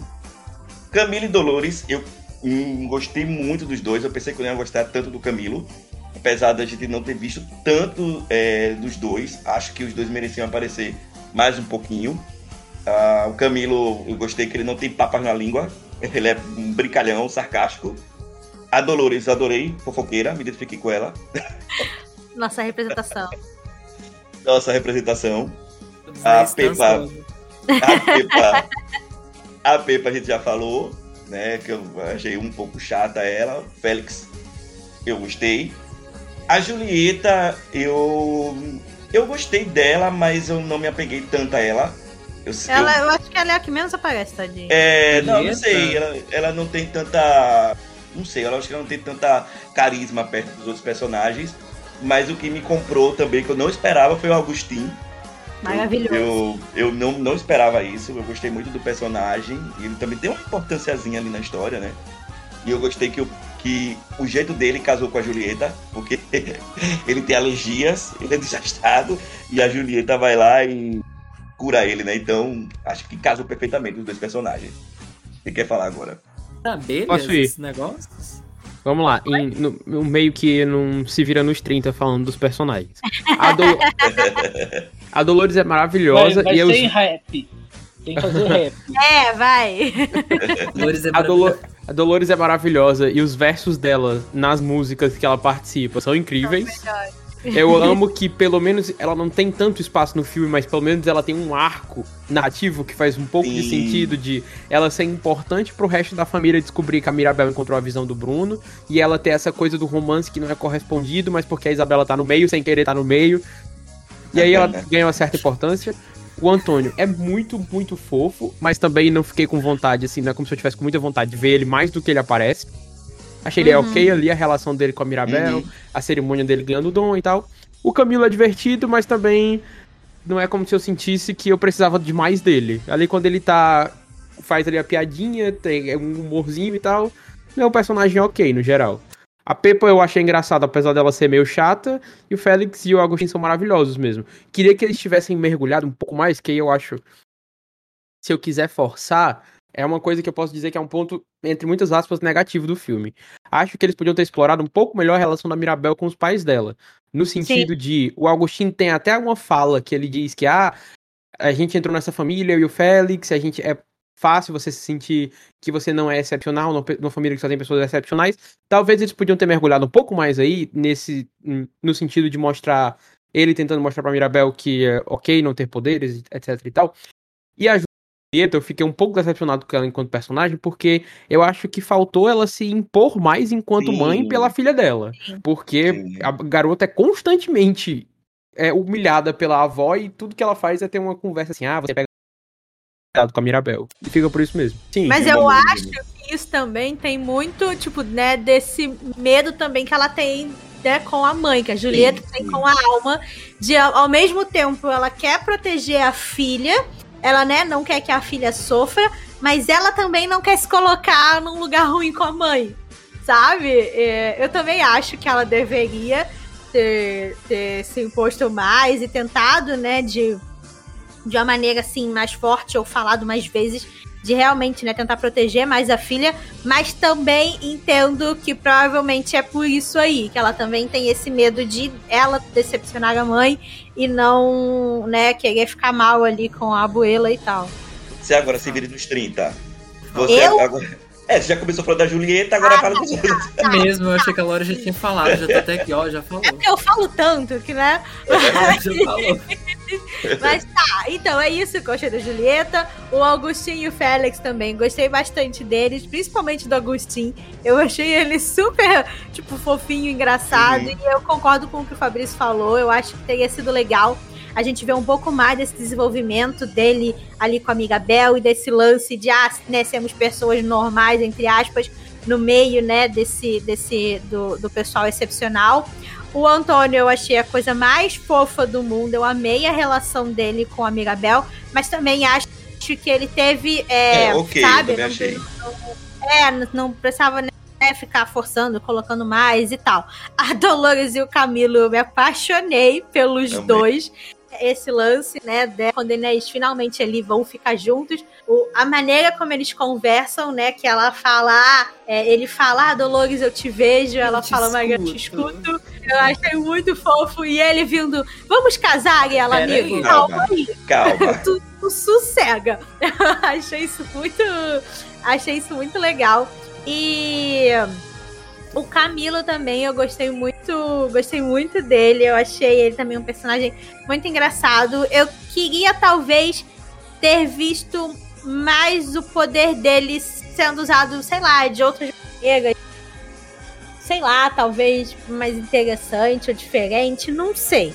Mas achei que ele tem um poder tão legal e ele usa Uhum.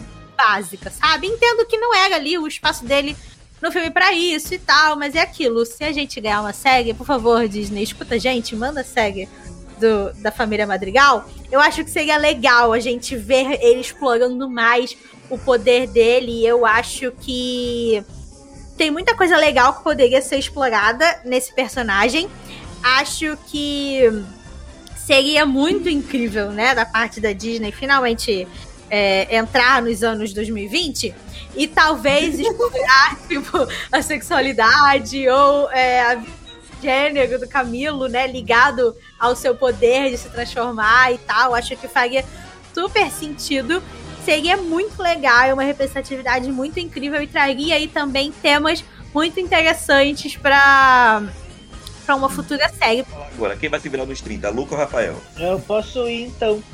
Olha lá. É, Dolores, perfeita, maravilhosa, sem defeitos. Eu não esperava gostar tanto da personagem, mas ela é simplesmente incrível, o visual dela é maravilhoso. É, O povo fala que a Isabela é bonita, mas a bonita da família é a Dolores, desculpa. Ela é linda demais. Eu, eu tenho Ela que parece uma boneca. Ela parece ela é- uma boneca. Hum, Ela é muito sim. bonita. Sim. E eu gosto muito da voz dela. A- a- as partes dela na música, igual o Fabrício falou, são ótimas, sabe? Ela aparece tão pouquinho, mas no que ela aparece, ela consegue roubar a cena. Uhum. A dancinha dela no Não Falamos do Bruno é maravilhosa. O Camilo, por incrível que pareça, ele é um personagem bonitinho, porque no Ele material de divulgação Ele é eles demais. usaram imagens tão feias que ele parecia assim. Muito E parece ter uns Monstrinho. 50 anos. Exatamente. E Tinha no filme ele é bonitinho. E assim, eu acho que de todo mundo, o poder dele é o mais inútil. Assim, eu não tô falando que, que é um poder ruim, mas assim, Nossa, eu ia adorar ter do- o poder do Camilo. Eu ia fingir ser tanta gente, gente. Eu ia fazer Então, um que eu acho que inferno. é isso. Eu acho que eles não mas eu falo dentro bem do contexto dele. do, do filme lá, de Do que eles usam os poderes pra ajudar todo mundo. O que, que o poder do Camilo faz? Eu não, mas, tipo assim, eu não entendi qual que é o propósito dele pra ajudar os outros. Aham. Aí ele fica grande pra pregar um É negócio tipo- aqui. Era o que eu ia falar. É tipo assim, ah, a gente precisa de outra pessoa alta. É, é isso, sabe? É quê? meio Pra que inútil. pegar uma escada, né? Eu, eu Luiz acho, é alta também. Eu acho É. que a uni- o único momentinho no filme em que eles mostram realmente o poder dele sendo útil pros outros é durante o Família Madrigal, quando ele finge ser a mãe pra cuidar do bebê pra deixar a mãe descansar. Sabe? Mas eu ainda acho que eles poderiam explorar de outras maneiras o poder dele. Acho que é Sim, quando ele se ser um finge de negócio, Bruno assim, pra fazer maldade. Que ficou mais, que ficou mais pra. Só de, como vamos dizer assim, de espetáculo visual, pra mostrar as transformações e tal. É, a Julieta e o Augustinho, eu gostei bastante deles. Eu concordo com o que a Lore falou de que é, eu acho que a Julieta não se impôs tanto porque né, ela tinha medo da mãe, porque nem como que não tem medo daquela mulher doida, Não daquela é? buela. Expulsa de Porque a encanto. Buela, aquele meme assim, ela é uma senhora, mas de ela é tão imponente que, tipo assim, ela passa uma coisa assim meio de. De que você tem que ter medo, de tem que ter respeito, porque ela é tão assim, é tão imponente. E. Agora o Félix, eu gostei bastante dele também. Eu achei ele um personagem fofo, bem engraçado. Uhum. Agora, a Pepa. A Pepa é bem chatinha. Mas assim, ao mesmo tempo que eu acho que a Pepa é chatinha, porque né, a gente vê ela no Não Falamos do Bruno, que ela fica cortando o Félix, ela fica irritada com o Félix contando a história e tal. E ela fica o tempo inteiro, qualquer coisinha ela tá, trans- tá ela literalmente ela faz tempestade em copo d'água, literalmente. Pig. Ela é uma Miss Pig. Mas eu acho que assim, eu acho que ela meio que resume o realismo mágico, como o realismo mágico funciona, que tem essa coisa das emoções. Uhum. Que as uhum. emoções influenciam.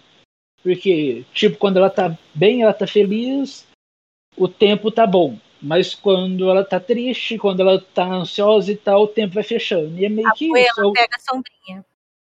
A gente já falou da Luísa, mas é meio que isso. O poder dela acaba, não é porque a magia tá acabando. É porque ela meio que se sente, ela tá, tá ansiosa, meio que cede a, a ansiedade dela, tenta descansar, mas ela, eu acho que em vez, eu acho que é bem isso que a gente falou mais cedo, né, da da síndrome de criador de conteúdo. A gente tenta descansar, mas não consegue. E aí fica mais ansioso porque tá. A gente não descansa porque pensa que tem que fazer. Tem que fazer algum trabalho, alguma coisa. Enquanto está trabalhando, a gente pensa, não, eu tinha que descansar e fica nessa coisa, sabe? Acho que é por isso que o poder dela acaba. Porque, né?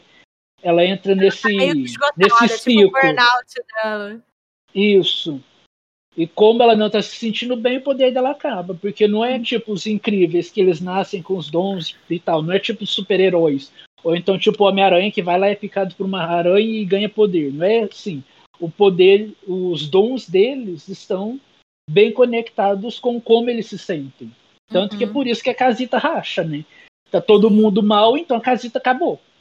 Sim. E e, o Antônio é uma criatura fofinha, maravilhosa, que dá vontade de pôr num potinho. E eu acho que assim, ele foi usado bem, bem na dose certa. Pra uhum. não ficar tipo um Olaf da vida aqui. Ah, sim. E enfia ele pra a... tudo quanto é canto só porque, né? A série pra tentar do, vender da, brinquedo. A série do Disney Plus, Antônio apresenta. ele e os animais. O Antônio explicando a cadeia alimentar, explicando tudo. Não dei ideia. A capivara como Ariel. Eu, gente, eles fizeram tanta propaganda da capivara, a capivara nem aparece, aí. ela aparece um segundo. Mas olha, eu vou te falar. Tucano que maior quero... que a capivara, que Sim. eu chorava de rir é, com ele. Eu também. perfeito. Mas eu ainda quero uma pelúcia da capivara. Eu também. Rafael, faltou você. Olha, deixa eu falar.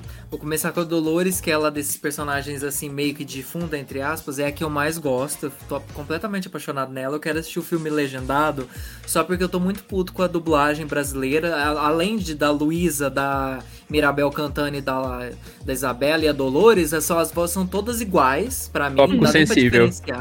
Hã? Tópico sensível. Tópico sensível. Não, quando eu fui ouvir os áudios, para mim era tudo a mesma coisa. Se não fosse assim, por um diálogozinho ou outro, eu não sabia diferenciar. E eu fui diferenciar agora, só porque eu fui assistir o filme que eu fui ver lá, o, a imagem lá, que eu fui diferenciar uma personagem da outra, que é praticamente a mesma coisa. Enfim.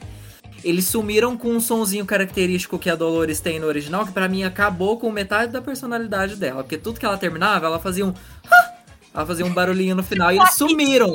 Parece coisa de, de animação clássica, né? Sim. É, e na, na, animação, na dublagem aqui, ela só faz hum no finalzinho de cada palavra dela. Achei, né? Mas a personagem, enfim, não fala pra Isabela. Apesar de eu amar ela com todas as minhas forças, a Dolores é mais bonita que ela, sim.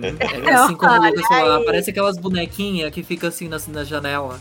Sabe? Aquelas, aquelas namoradeiras que chama, eu acho. É muito fofo, o design dela é completamente incrível. E ela realmente fica na janela vendo o Mariano chegar na casa. Real. A parte, como vocês falaram lá dela, lá na música, é incrível, dela falando do Mariano que tá indo pra outra. E. É, o Camilo. O Camilo é um dos que eu queria ver muito. Eu gostei muito mais dele quando eu fui ver lá no filme, principalmente na cena que ele tá de Dolores, já que é uma personagem que eu gosto tanto. Gente, eu juro pra vocês que na versão que a gente tinha assim pegada aí, alguns negocinho aí, eu fui indo e voltando aí no, no computador é, antes de assistir lá no cinema, eu fui para ver se, né, a cena, eu fui voltando porque a cena era tão divertida, a cena que ele tá disfarçado de, de Dolores para comer mais. Só pra comer mais, maravilhoso. Só pra comer tipo mais. adolescente. Tipo adolescente. Pensa o que, que ele não deve fazer com os outros personagens lá. Enfim, espero que na série tragam mais disso. Achei uma pena eles não terem explorado tanto assim esses dois, mas eu acho que o tempo do filme, assim, e o desenvolvimento não cabia tanto, né? É, mas é uma dupla imbatível que eu acho que pode ser muito bem explorada na série. A eu gosto eu que a gente já A gente já assumiu que a série existe. Mas... A gente já aprovou a série, é só a Isso. Jennifer Lee anunciar. Daqui a pouco o, Ger o Jared Bush vai lá marcar o Disney Plus no Twitter de graça. Ele Ele quer fazer a série. Se ele quer fazer a querendo. Disney, ele vai fazer por quê? Se ela vive fazendo coisa que a gente Ah. não quer. Pois é, Gente, ah, tá, não- ó, tá Um aceitando detalhe, um ideia do detalhe, Josh um porra, tem que aceitar dele também. O George Bush, ele gosta de deixar pistinhas no, no Twitter dele. Tanto que. Encanto, ele, ele sempre deixou pista lá de... Ah, trabalhando numa coisa musical secreta. parará. Sim, Aí E quando tá os rumores, ele... Ah, numa coisa musical não tão secreta mais. Eu acho Aí que. agora ele tá com. Tá tipo lá assim, diretor de Encanto, tararã, e tem lá assim. E mais coisas secretas. Então Sim. vai saber o que vem aí. e aí a série aí já A série tem que se chamar Os Madrigal. Sim. Família Madrigal. E aí Vamos agora chamar eles chamam a, A grande Shakira família, tem que chamar a música. grande família. Tem que chamar os grandes madrigais. Isso aí. Enfim, é, a Peppa eu gostei bastante dela. Eu não, eu não sou muito incomodada assim com ela, não, porque eu acho ela divertidinha. Ela tem uns ninguém, mas eu, eu achei ela divertida. Eu achei Eu ela queria- e o. Eu queria voltar só dois segundos pra dizer que eu ia amar se a série tivesse um estilo tipo a série da Rapunzel, que eu acho uma bonitinha. Sim, Ai, inclusive, eu sim. terminei hoje, gente. Ai, que série zona. Hum, Frozen 2 sonha. É, eu acho a Peppa e o Félix um casalzão da porra. Eu gosto bastante do Félix. O Félix, Metas. ele me lembra muito a O personalidade dele. Félix, ele vai direto pro céu só de aturar a Pepa, coitado. Não é, Sim, É o menina? tempo inteiro acalmando a Pepa, que qualquer coisinha já tá formando Ele- furacão. Ele já ganhou os lugar dele. O mal e de encanto, porque é literalmente a mesma cara. Ao e a Elsa, só que mais É. magra. O mal e a Elsa. É, eu achei ele bem parecido com um personagem do Crash Bandicoot. Não sei se todo mundo vai pegar a referência, mas eu acho ele parecidinho, assim, de personalidade, principalmente lá na música do We Don't Talk About Bruno, no inicinho, as caretas que ele faz, me lembra um pouquinho o Dr. Cortex, que é o vilãozão lá do Crash Bandicoot. É um jogo, inclusive. É, o Augustin e a Julieta é aquilo que vocês falaram, eles não se impõem assim tanto pra proteger a filha, mas é porque a, a, a véia da vela, trademark, é esquizofrênica. É, mas eu acho eles um casal bem fofinho. E a Julieta, eu acho ela uma mãezona, gente. Eu acho que se colocarem ela ali mais um temperozinho de família ali na série, vai ser bem interessante ver isso. O Antônio é muito fofinho, assim como o Lucas falou, não precisava ser um Olaf da vida e ficar aparecendo inconvenientemente cada segundo pra encher o saco. Então acho que ele apareceu na medida certa, dá pra gente sentir um pouquinho aí de como era a relação dele com a Mirabel. E ficou faltando alguém? Acho que não, né? Eu acho que não. Acho que não. Ah, É. falta, sabe, uma personagem muito importante que a gente não falou, que a gente meio que falou, mas é a Casita. Porque assim, Caceta. Ah, maravilhosa. Caceta Casita carregou o filme nas costas, e Não nem foi é? a Luísa. com sua personalidade incrível, toda fofa. Gente, eu queria uma casita pra mim, apenas. Caceta é amiga não. da Constância lá da Casa Monstro. Numa luta Não é? entre a Cacita e o Oceano de Moana, a Cacita ganhava fácil. Ganhava mesmo. Facinho. Adorei a maneira que ele. Constância com a Cacita. Hum, quem ganharia? Quem ganharia? Adorei A a Cacita maneira. monstro. Cacita monstro. Especial de Halloween da série. A gente não queria nem falar. Queria fazer um comentáriozinho aqui do Félix que eu acabei de lembrar. Ele. Ele é um grande um fofoqueiro, assim como a filha. Todos eles são muito foqueiros. Bem no comecinho do Não Falamos do Bruno, ele entra arrombando a porta do quarto falando. Não, ela Sim. tem que saber, Peppa. Ela tem que saber. Já vem ele Tipo, assim, ele, nem, ele nem tava no cômodo, ele vai entrando falando que tem que contar. Gente, essa é É a tipo família assim, eu sou colombiana mais brasileira de todas. Adoro uma fofoca. perfeito. Mas enfim, depois de três horas de podcast. Nossa. Meu Deus. Gente, Parabéns por editar, menino. Não, eu, eu vou agradecer também, já quem tá ouvindo até o final. Porque, É, você é um guerreiro. Gente. não, quem tá Toma ouvindo. aqui o seu dom. Agora o dom é você. É, O milagre é você. Ah, pega aí, Olha. não, pega aí, pega aí, pega aí. Antes de finalizar, calma. Desculpa, mas segue, antes, só comentar uma coisa aqui. Olha só. Achei o final do filme lindo, maravilhoso.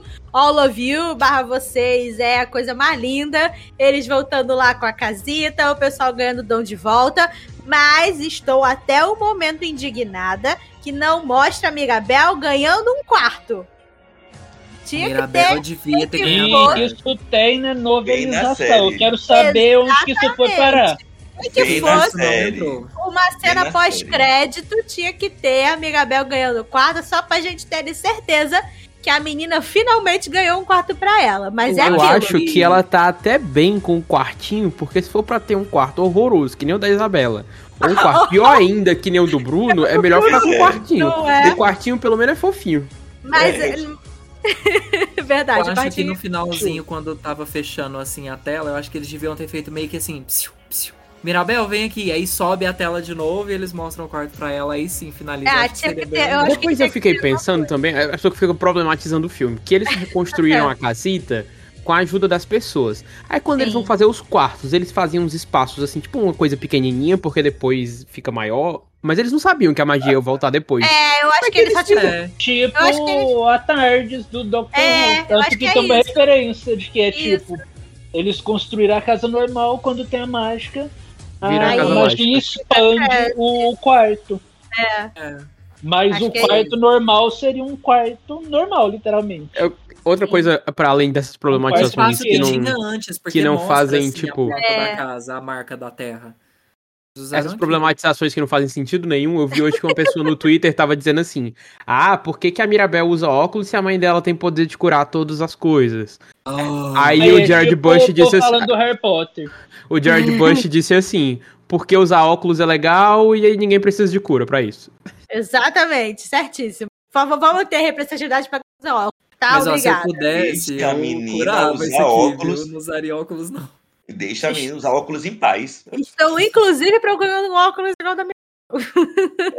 Mas Vamos, sobre amiga. isso do quarto que tem no, no, no livro, é literalmente o epílogo do livro, eu acho que eles tentaram, eu não sei né, se chegaram a animar, mas pelo menos gravaram, porque é, no final, é meio que a Mirabel narrando, e é uma coisa que tá no, nos trailers, nos comerciais, que é, ela, que é aquela coisa da Mirabel falando. Ah, muitas pessoas perguntam sobre a minha família. É verdade. Sobre da magia, da minha família, não O it. que é sei que o tem amigo no final? Do- no epílogo, Aham. é a família reunindo, aí eles colocam uma, uma venda na Mirabel, eles falam que eles têm uma surpresa para ela, e aí quando eles tiram a, a venda, ela tá na frente da porta do quarto dela, é uma porta mágica que eles fizeram meio que com os poderes deles lá, não sei como, não fala como que eles fizeram, mas é meio que uma porta com tipo a saia dela, sabe? Que tem um negocinho de cada um da família, entendeu? Nossa, gente. E ser não tem Coisa linda, por que filme. que isso não tem? É. Porra! E meio Gente, que também que mostra um sacanagem pouco não ter de, isso. de que a família recebeu bem o Bruno, de que a Luísa agora passou a tirar tempo só pra ela e tal. Mostra um pouquinho de cada um. E aí vem a Mirabel narrando, falando que muitas pessoas perguntam da minha família, não sei o quê. E aí ela fala um negócio que. é, como é que é? Cadê? Eu gosto que ele tá com o livro ali pra olhar. É, eu tô, eu tô olhando aqui. Na página 320, Na verdade, na página 136, a última No página versículo livro. 3. E ela fala assim, tradução livre, né? Porque o livro é em inglês. E às vezes, se você olhar bem e se você abrir seus olhos, você pode perceber que você nunca precisou de um, de um dom. Não. Mas Não, tem gente, a cena. Tem a cena da porta da casa também, da maçaneta? Tem. Ah, tá. É então eles não. Mas Eles... Eles devem ter cortado por tempo. O último é- capítulo é. termina com o Ola Casita, Mirabel Ah, falando Ola Casita. Eu tá, queria dizer que quando o trailer saiu, eu acertei que o Ola Casita era no final Era do no filme. final, verdade. Faz muito mais sentido que no começo, né? Sim. Muito mais. Mas é Agora isso, André. Agora você pode continuar, desculpa. Vamos, Já falamos de, já falamos três horas de encanto, quase, já quase três horas de A gente podcast. falaria mais. Mas. Faria. Mas, Mas, Mas o André também- não quis fazer dois episódios, mas tudo bem. É, culpa é que dele, hein? mais de Ali- meia-noite, gente. O além de André não quis fazer o, a minissérie Papo na Casita. Gente, o nome do episódio vai ser esse, Papo na O Casinha. spin-off. Quem Ó, precisa se segue no Disney Plus? A gente tem nossa própria segue em áudio, é isso.